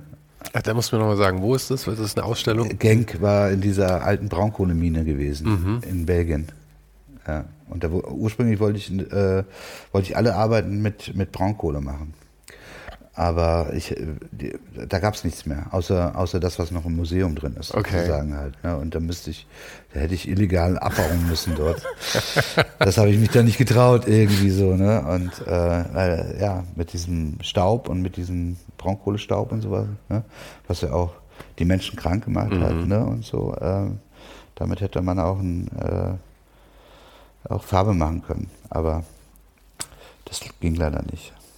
Naja. Aber das ist schon, also die Richtung, die du gerade gehst, scheint mir, dass du so das Thema und das mit der Schrift, irgendwie, das ist für dich etwas, wo du irgendwie gern dran festhältst, aber jetzt die, die, die Materialien sind halt das, was dich gerade reizt, oder?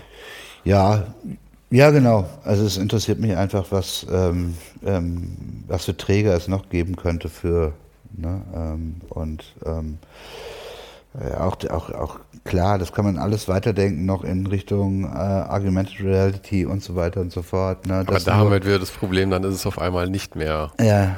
das haptische Erlebnis. Ja, ja, aber man kann das als zusätzliches sozusagen, das als Ausgangspunkt mhm. nehmen für eine weitere Geschichte, die man noch vermitteln will oder sowas halt. Ne? Ähm Und du kannst endlich auch mal groß ins NFT-Game einsteigen.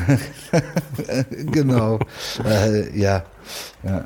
Ich weiß nicht, ob ich das will, aber ähm, äh, äh, ja, das ist natürlich schon auch eine Sache, mit der ich mich beschäftige ein bisschen. Äh, wo ich ein großes Problem sehe, ist einfach, wenn ähm, also das einfach zu übersetzen in NFT. Mhm. Also wo ist da der Mehrwert? Also wo ist da? Ich, ich finde so, außer wenn, wenn jemand aus der digitalen Kunst kommt, finde ich das total logisch, sozusagen. Ja, ja, dann ist es ja auch die einzige Möglichkeit, wie er es endlich mal irgendwie vermarkten ja, kann, ja, als Kunst. Genau. Ne? Also da finde ich es irgendwie so eine ähm, Entwicklung, die, die irgendwie, äh, die ich auch so äh, nachvollziehen kann. Aber wenn jetzt jemand, der, der, der jetzt eine Skulptur macht und die dann einfach nur äh, dreidimensional äh, scannen lässt und dann ähm, das dann als NFT verkauft mhm. in einer Edition oder so, dann, dann finde ich das echt ähm, ein Ausverkauf der, der das ist halt Geldmacherei dann. Das, das ist Geldmacherei für mich, ne? Und ähm, das funktioniert zwar immer noch, aber ich denke dann vielleicht ist es auch das Ende des Künstlers oder der Künstlerin halt. Aber es gibt ja immer noch gute Ideen. Hattest du das mit äh, Damien Hirst dann eben wieder auch mit, äh, der hat ah, ja. dieses Currency ja gemacht. Genau. Und das Konzept fand ich ja, das war einfach mal, okay, wir haben hier dieses NFT-Ding, was können wir damit machen? Und die Idee war ja dann, okay, er, er malt, ich glaube, es waren 10.000, ich ja. meine, jetzt auch wieder sein, sein Studio natürlich gemacht, aber ja. das hat ja Tradition so. Äh, 10.000, ich glaube DIN A4 war es oder so, ja. alle mit seinen Punkten drauf und jedes natürlich einzeln und auf jedes hat er hinten noch irgendeinen Spruch drauf geschrieben. Und am Ende konnte man ähm, das kaufen und ich glaube, man hatte einen Monat Bedenkzeit oder ich weiß nicht wie lang, ob man das als NFT haben möchte. Dann wird das Original verbrannt oder was äh. auch immer damit gemacht. Oder du kriegst das Original und das NFT existiert nicht mehr. Und das fand ich war so, endlich mal eine Idee, dass ja, man damit wirklich was macht und eben nicht einfach nur übersetzt und den Ausverkauf ja. macht, wie du jetzt eben schon gesagt hast. Nee, es gibt da schon auch klasse. Hier die Gruppe Peng hier in, in Berlin, ich weiß nicht, ob du von mhm. denen kennst, ähm, die da so äh, NFT verkaufen, also die sozusagen den, den Kapitalismus, der hinter diesem NFTs irgendwie steht, zu benutzen, um ähm, um äh, Menschen die Möglichkeit zu ähm, ermöglichen, hier ähm, äh, einzureisen. Also so, also äh, ähm, sozusagen äh, ein Visum, ein, ein, Visum für ein NFT oder sowas. Ne? Mhm. Also so, man kann es auch politisch gut einsetzen, glaube ich. Wie heißen die? Peng heißen die, glaube ich. Peng. Oder Pen, Pen oder Peng. Äh, musst du nochmal gucken. Ja, ähm, ja. Ich habe das, ähm, hab das jetzt nicht. Äh, ähm, weiß jetzt nicht, ob ich das jetzt richtig genannt habe. Ähm, ja, aber, aber schauen wir nochmal nach. Aber es ist eine Künstlergruppe, die, äh, ähm, die sozusagen ähm, ähm, äh, das Medium benutzt, um äh, politische äh, Arbeit zu machen ja, und die Welt zu verbessern auch. Ne? Also jetzt nicht negativ gesagt, sondern ich finde es wirklich äh, äh, großartig als Idee.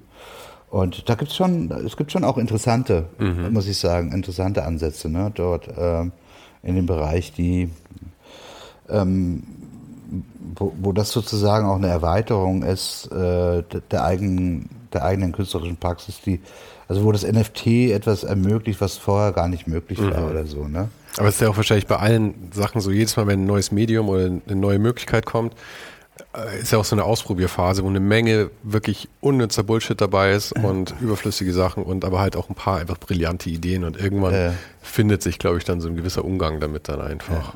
Ja, ja. nee, ist schon, ist schon interessant. Ich hatte mich ja ganz am Anfang auch äh, äh, ziemlich schnell dagegen positioniert, öffentlich, ne, mit so einer Gruppe an Leuten, mit denen ich so Kontakt habe, äh, wo wir das auch äh, lange besprochen haben und so. Und dann haben wir gesagt, okay, wir machen das jetzt öffentlich. Und, ähm, und da ging es aber natürlich auch noch äh, ganz stark um, um die Umweltverschmutzung, die mhm. mit, damit einhergeht. Und, ne? und dann gibt es natürlich auch eine technologische Entwicklung und so. Und heute ist es schon ein bisschen anders. Es gibt schon Marketplaces, wo eben nicht so viel verbraucht wird und so. Ne?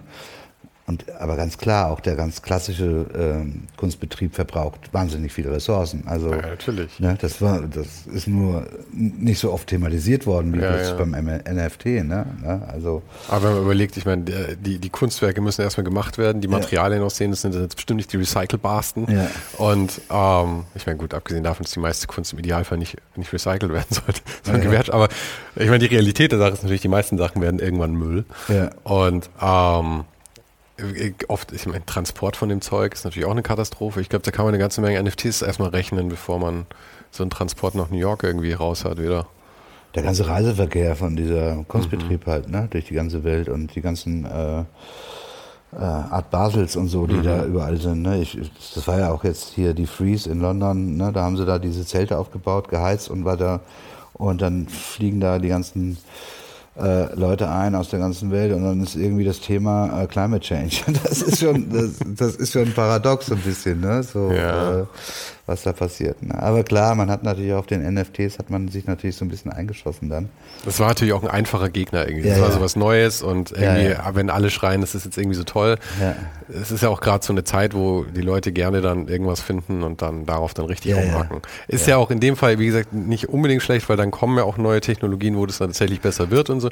Gerade in so einem Fall ist ja da auch die, das Potenzial da. Ich denke mal, das war auch die Driving Force dahinter. Ne? Also das, dass das auch so viel negativ, das ist ja wirklich auch eine Spaltung wieder gewesen, ne? also ja oder nein. Und, äh, und äh, genau daraufhin haben, äh, hat sich die Technologie ja so weiterentwickelt, dass, dass es eben nicht mehr so. Ne? Das war für mich auch ein bisschen so, wenn, wenn das überleben will, das NFT, muss es, muss es genau daran arbeiten mhm. halt. Und das haben die Leute ja auch gemacht. Ne? Und das wird mhm. auch wahrscheinlich immer weiter getrieben. Ne? Ähm, aber ähm, das ist schon, das ist schon äh, das ist schon ähm, äh, ein spannendes Thema, ja. Es wird, wird ja auch viel, äh, ist auch teilweise sehr kriminell, was da stattfindet und so, ne? Also, ähm, aber nee, äh, bevor ich ein NFT mache, muss ich echt, ähm, muss ich, werde ich wahrscheinlich genau gucken, äh, auf welchen Marketplace das stattfindet, wie das irgendwie ähm, übersetzt und vor allen Dingen inhaltlich halt. Ne? Was, was soll das überhaupt? Ne? Mhm. Ähm, weil einfach nur mal, äh, ähm, keine Ahnung, 1000, 5000, 10.000 Dollar zu machen, ähm, äh, da, da, da, da, da, das kann ich auch nicht. Das will ich, das ist, das, das, das, das passt nicht irgendwie in mein, äh, in mein, äh, in meinen Kopf.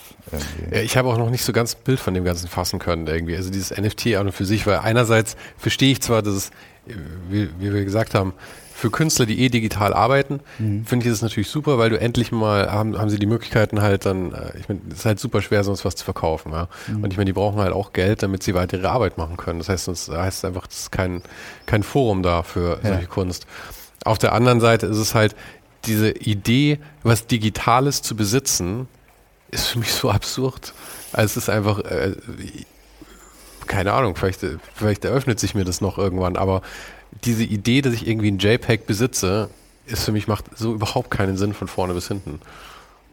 Ja, aber die, die Idee, ein Pissoir zu besitzen, ist vielleicht, ist vielleicht genauso. Ja, ja. Ne, also vielleicht, vielleicht sind wir einfach, vielleicht ähm, ist es aber auch unser, unser Denkproblem. Äh, äh, ne? Ja, aber was also, heißt Problem? Als Mensch bist du halt einfach auf, auf äh, reelle Sachen bist du halt einfach getrimmt, so wie du sagst, du hast halt auch das Bedürfnis dann tatsächlich Ja. mit Sachen wirklich zu arbeiten irgendwie, Ja. materielle Sachen, weil du halt ein Mensch bist. Ja, ich meine, äh, es wird noch äh, zig Tausende, Hunderttausende von Jahren brauchen, bis ein Mensch wirklich sich an daran gewöhnt hat, wie so ein Umgang mit einem iPhone wirklich ist, weil ich meine, unsere Hardware und auch unser, unser Hirn äh, passt sich nicht so schnell an. Unsere Gedanken können sich vielleicht ändern. Ja. Aber dass wir einen intuitiven Umgang mit sowas haben und es wirklich verstehen, glaube ich, ich glaube, das ist was, da reden wir über tausende von Generationen, dass sich das wirklich anpassen kann. weiß nicht, wie, wie lange es dauert, aber mh, klar, das ist natürlich viel schneller an der Entwicklung, wie, wie jetzt äh, wir uns da entwickeln können. Mhm. Aber vielleicht ähm, hier unser Fetaverse oder wie heißt es?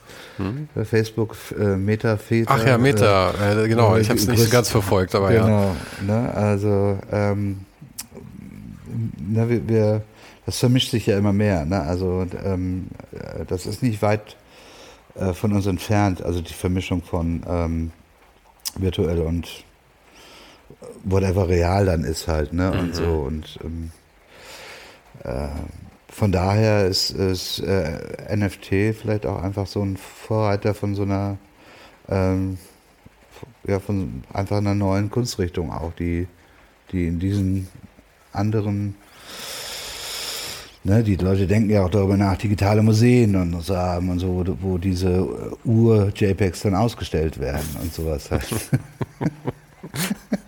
ja, ich, es ist, so, ist, auch, ist auch sch- schön, also ich meine, ist auch, ja, ist irgendwie auch ich, ich denke mir immer, man muss ein kleines Kind sein, um sowas total toll zu finden halt. Ne? Vielleicht sind wir auch einfach zu, Ja, ja. zu verzogen. Ich will auch dafür, nicht ne? ausschließen, dass es einfach meine, meine, äh, mittlerweile meine Verbohrtheit ist, dass ich, Ja, dass, ja. mir, dass ich einfach keinen Zugang dazu Ja, finde. genau. Vielleicht sind wir das auch echt, äh, Ja. die, die da, äh, und vielleicht ist die Generation mein Sohn oder so, ne? Das ist doch super. Aha. Ja, Was wollt ihr da mit euren, ne? Vielleicht kommt er irgendwann mal als Lesen und sagt so, mein Gott, mein Papa, der macht immer noch so ein, so, so, so ein Zeug. Aus der Steinzeit, der Alte. so, meine Güte, ja. Und, Mhm. und kommt dann da an und hat da sein, sein, seine virtuelle Welt, die, mit der er da interagiert permanent und wo er Dinge baut, die nicht existieren in Mhm. unserer, in unserer, auf unserem Planeten hier in Real. Und sagt so, das ist doch viel geiler, wo ich hier bin. Aber was mich ja auch interessiert ist, ob zu dem Zeitpunkt, wenn dein Sohn in dem Alter ist, dass er dich dann so kritisieren kann, ob du dann überhaupt noch Design machst oder nur noch Kunst. Weil die, die Richtung scheint ja da zu sein, dass du dich eigentlich mehr davon, immer mehr davon entfernst. Ja, ja, ja, ja, das denke ich auch. Das denke ich auch. Ja. Das Es heißt, ist halt, es ist halt, ähm, ähm, äh, das, ja, ich meine, ich habe hab natürlich auch ein Privileg, das überhaupt machen zu können, ne? Also dessen bin ich mir auch bewusst und so und, äh, und viele Leute äh, äh, können das auch nicht einfach so machen, wie ich das jetzt tue. Oder aber so, ne? fairerweise muss man sagen, du hast es dir aufgebaut selber, das Privileg. Ja, genau, ja, sicher, sicher. Ähm, äh, aber ähm, aber äh, solange ich das kann und mich auch finanzieren kann damit ähm, und äh, unsere Familie irgendwie äh, auch mit ein, äh, ich meine, meine Freundin verdient ja, hat ja auch einen tollen Job und macht ihr Salär und so weiter und so fort. Ähm, aber ich, die, diese, die, diese, diese Entscheidung auch weg von vom Auftraggeber ähm, oder Auftraggeberin hin zu äh, einem, ja, so Arbeiten zu machen, die aus mir selber herauskommen, äh, ist natürlich auch, ich befreie mich dann natürlich auch äh, schlagartig von, ähm, von diesem äh, Druck, der damit au automatisch aufgebaut wird. Ne? Also zu, zu performen, zu funktionieren, zu liefern, zu, ähm, ähm, gut zu sein und ne, zu funktionieren und so weiter und so fort. Ne? Dem entziehe ich mich dadurch ja. Gleichzeitig, um in, in dem Kunstmarkt wahrgenommen zu werden, muss ich natürlich genauso funktionieren, produzieren. Ne? Also wenn ich ein Bild im Jahr machen würde, ähm, wäre das hart. Ne? Mhm. Also das muss ja auch ein gewisses, es muss ja auch eine gewisse äh, Menge an Arbeiten entstehen, um überhaupt ähm, ähm, daraus ein Modell zu machen, mit dem man irgendwie existieren kann und sowas. Also und es gibt natürlich auch Dinge, die funktionieren und die funktionieren nicht und so. Und ich habe es ja auch nicht so einfach wie jetzt. Äh, nee, ich habe es genauso nicht genauso. Ich habe es auch schwierig, ähm, mich da zu positionieren. Mhm. Ne? Also da muss es ja auch. Da, für mich muss auch erstmal eine Generation Sammlerinnen entstehen, äh, die die sagen, ich ich investiere darin, ich will das haben, ich finde mhm. das gut. Ne? Ist ja auch abstrakt die Summe die ja. da bezahlt wird für. Und ähm, die kommen langsam. Also man merkt das, ne? Das ist einfach eine neue Generation. Also, ne? Ich, ich werde wahrscheinlich nicht an jemanden verkaufen, der ähm, 70 Jahre alt ist und, und seit 30 Jahren sammelt, aber andere Arbeit, also zu denen, für, für denen ist vielleicht der Zugang zu meiner Arbeit gar nicht gegeben, weil, ähm, ja, weil, weil es eben für den ist das vielleicht dann doch wieder Grafikdesign oder so. Ja, ja, und man ist ja auch, ich meine, genauso wie jeder von uns ja auch auf einer gewissen Musik hängen bleibt. Ich, ja. Es ist ja auch mit Kunst, als Kunstsammler nehme ich an, ähnlich. Man ja. hat halt so seine Hochzeit, wo man sehr offen ist für Dinge. Ja. Und dann fährt man sich halt auch ein bisschen fest darauf. Selbst wenn man noch offen ist, wird man immer eine Präferenz haben, glaube ich, für die Sachen aus den, was auch immer die Altersgruppe ist, 30 oder so, was halt so prägt dann. Ja, denke ich auch. Und deswegen ist es halt, ich muss mir auch einfach eine eigene Generation an Sammlerinnen aufbauen, die, äh, die, das gar, die das gar nicht sehen als Gra Grafikdesign. Ne? Also mhm. die da sozusagen auch einen künstlerischen Wert drin sehen und, ähm, und damit kein Problem haben. Ja, ne? ja. Und, äh, und die gibt's, also merke ich ja. Ne? Ja, und du machst es ja auch tatsächlich, also wenn ich das richtig beobachte, was du so machst, glaube ich, machst du das ja auch sehr geschickt. Und ich will jetzt nicht mal, nicht mal unterstellen, dass das Absicht ist, aber dadurch, dass dein, deine Kundenarbeit weniger wird und ich habe das Gefühl eher in eine luxuriösere Richtung vielleicht geht oder in eine etwas ähm, hochpreisige Richtung. Also ich glaube, das passt dann auch besser zusammen, dass man dann halt der Grafikdesigner ist, der so, sowas bedient und der Künstler, der aber eben auch ernstzunehmende Sachen macht. Ja. Weil ich glaube, wenn du jetzt, keine Ahnung, wenn du jetzt äh, Nike als, als Hauptkunden hast über die nächsten 20 Jahre, ich glaube, tust du dir schwerer, ähm, dich im Kunstmarkt den Fuß zu fassen, als wenn du äh, andere Kunden halt vielleicht hast. Kann ich das mal so vorsichtig ausdrücken? Vielleicht, ja. Und ich, ich finde Nike super und ich meine, das ist ja, ja, auch, man darf das ja auch nicht, Haben äh, ja nicht auch. falsch verstehen. Vor allem, es ist ja auch eine andere, eine andere, ähm, ein anderes Klientel, das man da auch bedient, weil ich meine, Nike, diese ganzen Virgil Abloh, ähm, Off-White, Supreme und mhm. all sowas, ist ja auch eine Kunstform in sich, muss man sagen, und auch ein ganz neuer Kunstmarkt, der da entstanden ist in den letzten 15 Jahren oder so.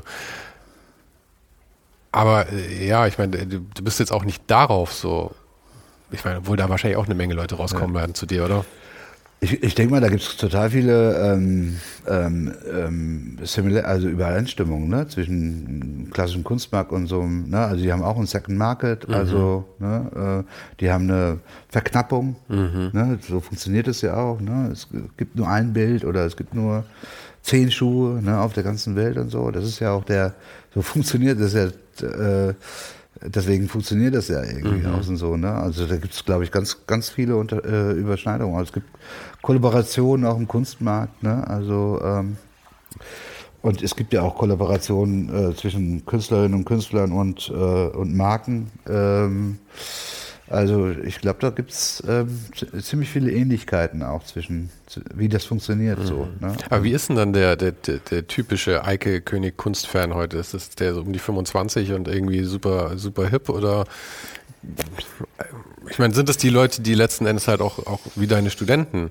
Weil ich meine, wahrscheinlich hast du den größten Fankreis auch so bei Leuten, wahrscheinlich bin ich so fast das obere Ende, oder? Also so, so Anfang 40, weil ich meine, ich bin halt, meine haben wir im letzten Mal schon besprochen, als Anfang der 2000er, als es bei dir richtig steil ging, bin ich halt eingestiegen mit meinem Interesse bei sowas. Ja.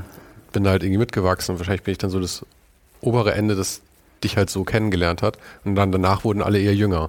Ja, ja ich, also, also die, die jetzt, äh, also es gibt, es gibt eine Gruppe an Leuten, die äh, Arbeiten von mir haben, die sind so in meinem Alter so, ne?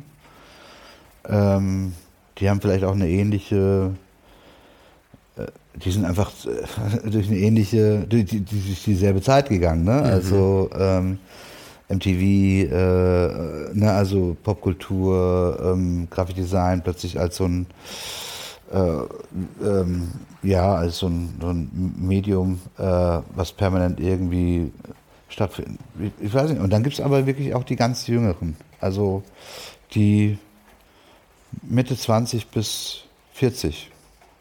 Mhm. Ne? Also die gibt es jetzt auch. Und kaufen die. Und die finde ich, am, die finde ich vielleicht sogar noch am interessantesten, muss ich sagen. Ne? Weil, weil ähm, die fangen dann an, die kaufen ihre eine Arbeit, und dann kaufen sie die zweite Arbeit und dann ähm, die, die, wachsen so mit einem mhm. dann so. Ne? Die, die verfolgen das dann. Die kommen, ja, dann, ja. Die kommen dann zu Ausstellungen. Weil sie, angefangen mit Prinz halt auch. Weil, ja, ja auch genau. Es gibt ein paar, die, ähm, die, die vier, fünf, sechs Prinz gekauft haben und dann irgendwann mhm. gesagt haben, jetzt will ich mein Original haben. Ne? Ähm, und äh, das ist auch vielleicht auch das Gute. Ich kenne ich kenn die meisten Leute noch so richtig. Ne? Also ich habe die irgendwie kennengelernt, richtig mhm. auch. Ne? Das ist jetzt, ich habe das Gefühl, es sind noch keine Spekulanten oder sowas, mhm. die da irgendwie äh, jetzt einen Eikönig kaufen oder so. Ich verrate jetzt mal ein ganz dreckiges Geheimnis. Das ähm, Homer-Bild, ja? als es rauskam, ich weiß nicht mehr, was der Print damals gekostet hat oder ob er limitiert war oder sonst irgendwas. Aus irgendeinem Grund habe ich ihn nicht gekauft. Wahrscheinlich konnte ich mir nicht leisten oder es gab ihn nicht mehr. Ich habe mir davon das höchstauflösende JPEG geholt und habe es mir selber ausgedruckt. Ja, das ist doch gut. ja, aber möchte ich jetzt niemandem ans Herz legen. Es ist ja auch ein bisschen peinlich im Nachhinein, muss ich sagen. Aber andererseits, ich wollte es wirklich haben und ich konnte es aus irgendeinem Grund nicht haben. Also habe ich zu allen Mitteln gegriffen, die mir zur Verfügung standen, als, ja. als selber als Grafiker. Ja. Ich habe das aber auch schon, Leute haben mich schon gefragt gehabt, dann habe ich gesagt, weißt du was, äh, ich schicke dir den Pfeil und dann druckst du mhm. es dir selber aus. Also ähm, Studierende, mhm. die einfach das Geld nicht hatten oder so. Ne? Ja. Ne? Und dann habe ich gesagt, mach das. Ne? Du hast es jetzt selber gemacht. Gibt Leute, die mich echt fragen. Ne? Also, ich hätte äh, damals aber mich auch nicht getraut, dich anzuschreiben. Ja, ja. Und das finde ich ja vollkommen okay. Also ähm, ähm, ja, und gibt ja auch die Leute, die, die das ähm, es gibt ja auch Kopien, also wo man richtig merkt, das basiert eigentlich auf der, mhm.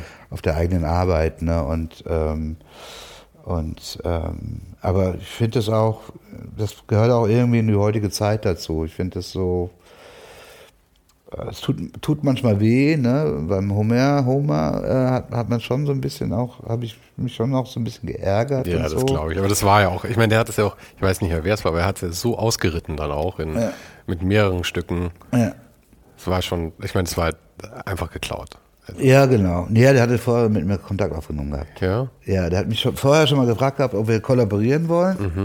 Und dann habe ich gesagt gehabt, nee, ich will das nicht, dass du daraus ein, äh, so ein Blow-up machst. Und dann hat er das gemacht. Wo sitzt der denn eigentlich? Der in welchem Land? glaube ich, in Portugal. Mhm. Ja. Weil das muss man sich ja schon auch trauen. Also ich meine, ja, ja, mein, es wird, wird ja auffallen und äh, ich meine, genau. du könntest da jetzt ja auch hart, äh, hart im Rechtsanwalt reingehen reingerätschen. Ja, aber ja, ja.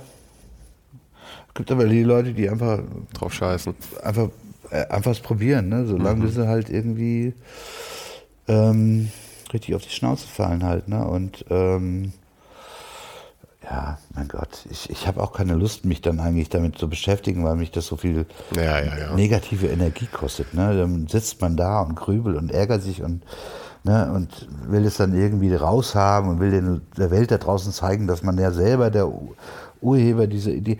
Aber mein Gott, ich meine, ähm, Dinge miteinander zu verbinden, also eine Collage zu machen sozusagen, äh, wo unterschiedliche äh, Inhalte einen neuen eine neue Aussage treffen oder sowas, es ist ja nicht auf meinem Mist gewachsen. Mhm. Ne? Also man muss sich da auch mal ein bisschen wieder mhm. selber runterfahren und so. Und es ist vielleicht auch einfach ein glücklicher Moment, dass mir das eingefallen ist oder so. Ne? Also, ähm, dass man auf sowas kam. Ne? Und ähm, immer diese Idee, dass, dass man sozusagen der Urheber von allem ist oder von, von genau dem oder sowas, ne? das ist ja auch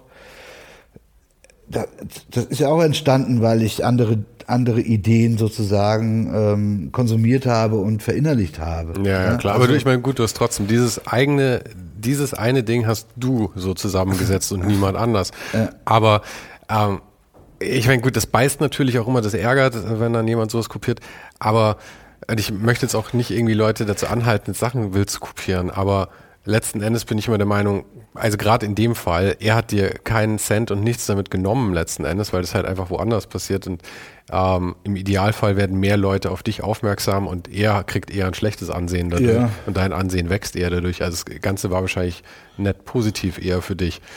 Trotzdem ärgert sein natürlich. Ja. ja, was mich geärgert hat, ich meine, da gab es ja dann auch einen Artikel dort in Australien und so und ähm, äh, das ist ja dann auch korrigiert worden. Auf der Messe stand dann auch mein Name sozusagen dabei halt mhm. als Inspiration. Ne? Also sowas hat man dann schon irgendwie erreicht. Aber war in Australien auch eine Messe dann dieses Blow-up-Ding oder wie? Genau, erst war es am Strand an einer mhm. Ausstellung ne? und dann war es noch in der Messe eine große ähm, Kunstmesse. Und der hat halt den Publikumspreis gewonnen. Mhm. Äh, und und da hatte ich äh, ihn gebeten gehabt, sozusagen das Geld zu spenden. Mhm ne? Und das irgendwie auch zu announcen und so. Das hat er einfach ignoriert. Mhm. Das finde ich dann ätzend, weißt du, so, damit auch Kohle zu machen. Ja, so. nicht sympathisch. Das finde ich echt arm. Also, ja. Sorry. Also, dann muss man irgendwie auch die, die, die Größe haben und zu sagen, okay, ähm, hier, ich spende das an einen guten Zweck einfach, ja. ne? Und nicht irgendwie da noch die paar tausend Dollar einstecken. So, das finde ich dann ja. so echt so armselig. So, da habe ich mir dann echt, da habe ich mir dann auch echt mich, mir entschieden, mich entschieden, so vergiss diesen Typen einfach, ne? Das, das, du wirst da nichts verändern an mhm. dem. Der ist so wie er ist, ne? Und äh, der wird, der wird das noch häufig machen mit anderen Leuten und so. Und wenn das halt soll er halt sein scheiß Karma irgendwie da, ähm, soll halt damit leben. Ne? Also das ist so, das darf mich hier gar nicht mehr beschäftigen und so. Und da konnte ich dann auch ganz gut abschließen. Aber, mhm. aber es, es gibt natürlich, klar, ich meine, ähm, ich, ich habe mal hier so ein, äh, äh, so ein, äh, für eine Agentur so einen Sarg gemacht hier, ne? Und, und ähm, und die haben dann für die ganze Kommunikation der Kampagne haben die dann meine, meine, meine, meine, meine Typo gemacht. Aber selber. Also die haben mich, ah, okay. die, haben mich die haben mich jetzt nicht mhm. äh, gefragt, ob ich den Look dieser Kampagne machen könnte, ne? Mhm. Sondern die haben eigentlich alles, alles so gemacht, wie ich es halt mache halt. Ne? Und da denke ich mir so, dann mu musste ich dann irgendwie in der Öffentlichkeit auch irgendwie sagen, die Kampagne habe ich nicht gemacht. Ja, ja, klar. Ich meine, du willst ja auch nicht, dass du dann mit Sachen assoziiert wirst, die ja. vielleicht überhaupt nicht die Aussagen sind, die du. Ich meine, du entscheidest ja auch bei Kundenarbeiten. Ja. Kann ich damit leben, dass ich da mit genau. irgendwie in, in, Verbindung gebracht werde? Genau, ja. Und dann fand ich das schon so, dann sah das so für die Leute, sah das echt so aus. Ich habe nicht nur den Sarg gemacht, sondern ich habe eigentlich die ganze Kampagne gemacht. Mhm. Und das mhm. fand ich dann schon so ein bisschen so, ey, das ist, das ist, finde ich, nicht. Das, die, die, Kampagne hat ja nicht nur meinen Sarg äh, äh, äh, ähm, ähm, ähm, kommuniziert, sondern es waren fünf verschiedene und äh, und dann sich so ein Stil irgendwie zu einfach zu, zu nehmen und den dann, das kann man ja leicht nachmachen, was ich tue. Das ist ja kein, das ja, ist ja, ja nichts, äh, das ist ja kein Geheimnis dahinter, ne? Oder sowas halt. Ne? Das fand ich dann schon sehr, ja. sehr unangenehm. Ne? Und äh, und vor allem, da hätte man ja auch, ähm, ich weiß nicht, wie die finanziellen Möglichkeiten da waren, aber ich meine, wenn sie wirklich bereit gewesen wären, das alles genau. selber zu machen, hätte man vielleicht sagen können, können wir dir irgendwie eine Lizenzgebühr zahlen oder irgendwas bist du da oder ich fein. Gemacht, weißt ja, du, eben. Also, ich meine, ich Das wäre ja auch schnell gemacht gewesen, ja, aber ehrlich ist dann für dich. Ich mache ja Kollaborationen. Mhm. Ne? Ich, ich, also, da, da, da habe ich ja, da habe ich auch immer keine Berührungsangst dazu. Ne? Also ich komme ja aus dem Angewandten. Ja, also ich kann auch, kann auch, äh, wenn ich Dinge gut finde, kann ich die auch äh, selber machen halt. Ne? Aber das fand ich dann schon so ein bisschen so. Mh. Hm. Weil das Ding hat auch einen Preis gewonnen, ne? Also mhm. die Kampagne. Ne? Dann denkt man schon, du, solltest, ey. du solltest mal eine Liste machen mit all den Preisen, die gewonnen wurden, mit deinen Arbeiten, an die du nicht beteiligt warst. genau, so. Ja, so viel wird es nicht sein, aber äh, ja, nee, das ist dann schon, das ist dann schon, dann denkt man sich schon so, mein Gott, das ist so unsensibel, ne? Wie ignorant können Leute sein, ne? So, aber, aber ja, wie gesagt, ähm, ähm, da, da darf man sich nicht nicht allzu lange damit aufhalten. Ne? Äh, ich glaube mal, einmal hat eine richtig große, große Modekette hat mal ein Design eins zu eins kopiert von mir. Und, und äh, da, da, wusste ich von Anfang an, ich kann, also das Ding wird wahrscheinlich nur zwei Wochen lang zu kaufen sein. Und wenn ich jetzt irgendwas anstrenge, ja, äh, eine Klage oder keine Ahnung was, kann man höchstens irgendwie erwirken, dass, dass das vom Markt genommen wird oder so, ne? Und, und da sind die schon mit dem Verkauf, die, die gibt's dann gar nicht mehr mhm. dann halt, ne? Und dann hast du keine, da hast du keine, was, was willst du dann verhandeln, so, ne? Das ist so. Ja, außerdem, es ist halt auch einfach Teil dieses Spiels, dass wenn man, wenn man erfolgreich ist als irgendwie äh, jemand, der, der visuelle Dinge schafft, ja. dass das kopiert werden wird. Ich meine, es ja, ging ja. allen Künstlern so, das ging auch allen erfolgreichen Grafikern so. Ich meine, da bist du auch nicht der Erste. Ich meine, Neville Brody oder Dale Carson, ich meine, die Stile kann man auch jetzt schon streiten, wer von dem sich gegenseitig wie sehr beeinflusst hat und ob irgendwie Sachen geklaut waren. Ja. Also, es ist halt einfach, wie es ist. Und wie du schon sagst, sich darüber dann länger aufzuregen, das ist es halt einfach nicht wert. Das ist, ich finde, es ist immer leicht gesagt mit dem, dass das das höchste Kompliment ist, aber ja, ja. Ähm, es ist tatsächlich halt nun mal auch so. Es ist Zeichen deine, äh, deines Erfolgs. Ja, also da kann man in, in, der chinesischen Kultur ist es ja so, ne, dass die Kopie äh, sozusagen eine Hommage an den, ja? an den ja, ich glaube, oh, okay, kenne ich nicht. An den, an den Meister ist sozusagen mhm. halt, ne? Also, und da ist es überhaupt nicht negativ ja. ähm, ähm, belegt. Belegt, ne? Also, das ist eine ganz andere. Und hier sind wir auch total extrem. Ich finde das, äh, das Copyright, wie das in Deutschland gehandhabt wird, ist eine absolute Katastrophe. Also ja. ich meine, das schränkt so viele Dinge ein und macht so viele Dinge unmöglich, ja, ja, die einfach, also es ist ja immer so schwierig, so ein Mittelding irgendwie zu finden.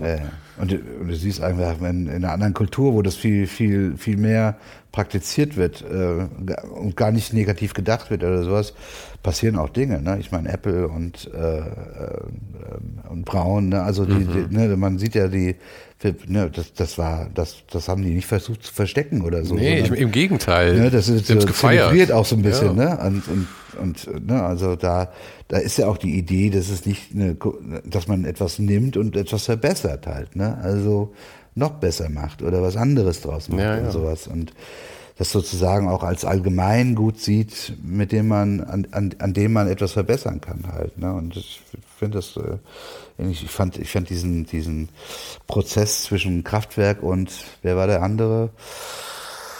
Ich weiß gar nicht, ob es Moses P. war oder sowas halt, ne? weil er ein Sample von Kraftwerk benutzt mhm. hat. Ne? Die Kraftwerk ist da bis ans höchste Gericht gegangen, um Recht zu bekommen. weißt du so? Also so da denke ich schon so, meine Güte, was, was hat, was hast du davon jetzt? Ne? Also mhm. das, das ähm, aber es ist halt dann, glaube ich, das auch mindert so doch dein, dein, dein, dein eigenes Werk nicht, dass, dass du das, das geschafft hast. Ja, halt, aber ne? vielleicht ist da halt auch so ein Punkt irgendwie so von Relevanz, weil ich meine, Kraftwerk ist halt natürlich schon längst passé dann und dann ist halt irgendwie so, ja, kann man vielleicht halt nochmal, ich meine, wer weiß, wie die Plattenverkäufe nochmal angekurbelt wurden durch diesen Prozess, einfach ja, nur, dass sie halt nochmal da standen. Vielleicht ging es auch mehr darum, dann, also sage ja, sag, sag ich jetzt Ach einfach so, mal ja, so. Ja, ja. Aber ich meine, Sampling ist halt äh, auch ein großer Teil äh, äh, äh von Musikgeschichte auch, ne? Also wie Musik äh, produziert wird und und das zu unterbinden, bis zu welchem Grad man samplen darf und so weiter. Das arbeitet auch so ein bisschen, die, diese ganzen Copyright-Rechte, die kommen aus einem ganz anderen Zeitraum. Ja, ja, ja. Ne? Die, die, die, ne? Und, und man muss so die überdenken heutzutage. Ne? Du aber es passiert nicht. Das ja? so, es sind ja auch so schwachsinnige Sachen dabei. Zum Beispiel, wenn wir jetzt hier gerade einen Podcast aufnehmen und im Hintergrund läuft irgendwie Musik, ja. ich meine, dann kann ich es halt vergessen, ihn auszustrahlen. Ja. ja. Und das ist halt einfach lächerlich, weil das ist Hintergrundmusik. Es geht nicht um die Musik. Oder ich mache diese Fotoserie, die ich hier mit dir auch gemacht habe, mit dem halt großer Raum und dann die eine Person klein rein. Und jetzt mache ich das halt in Museen und so und ich habe mich noch nicht mit dieser Problematik auseinandergesetzt, aber es wird eine absolute Shitshow, weil ich da an Bildrechten einholen muss, ja. mit irgendeinem Bild, das irgendwo hinten im Eck hängt. Ja. ja. Aber so läuft es halt in Deutschland. Ja, ja. genau. Das ist, manchmal ist es einfach auch nur hinderlich ne? und ähm, hilft jetzt nicht irgendwie äh, ähm, etwas nach vorne zu treiben. Hm. Okay. Jetzt halt aber. Jetzt, jetzt, aber. Hast, jetzt haben wir schon jetzt. fast vier. Echt? Ja, 10 oh, jetzt vor 4. in die Kita. Okay. okay. Danke dir. Alles klar. Das war's für heute. Falls du gerade eine von den älteren Folgen hörst, ist es gut möglich, dass du jetzt ein zweites Outro hörst.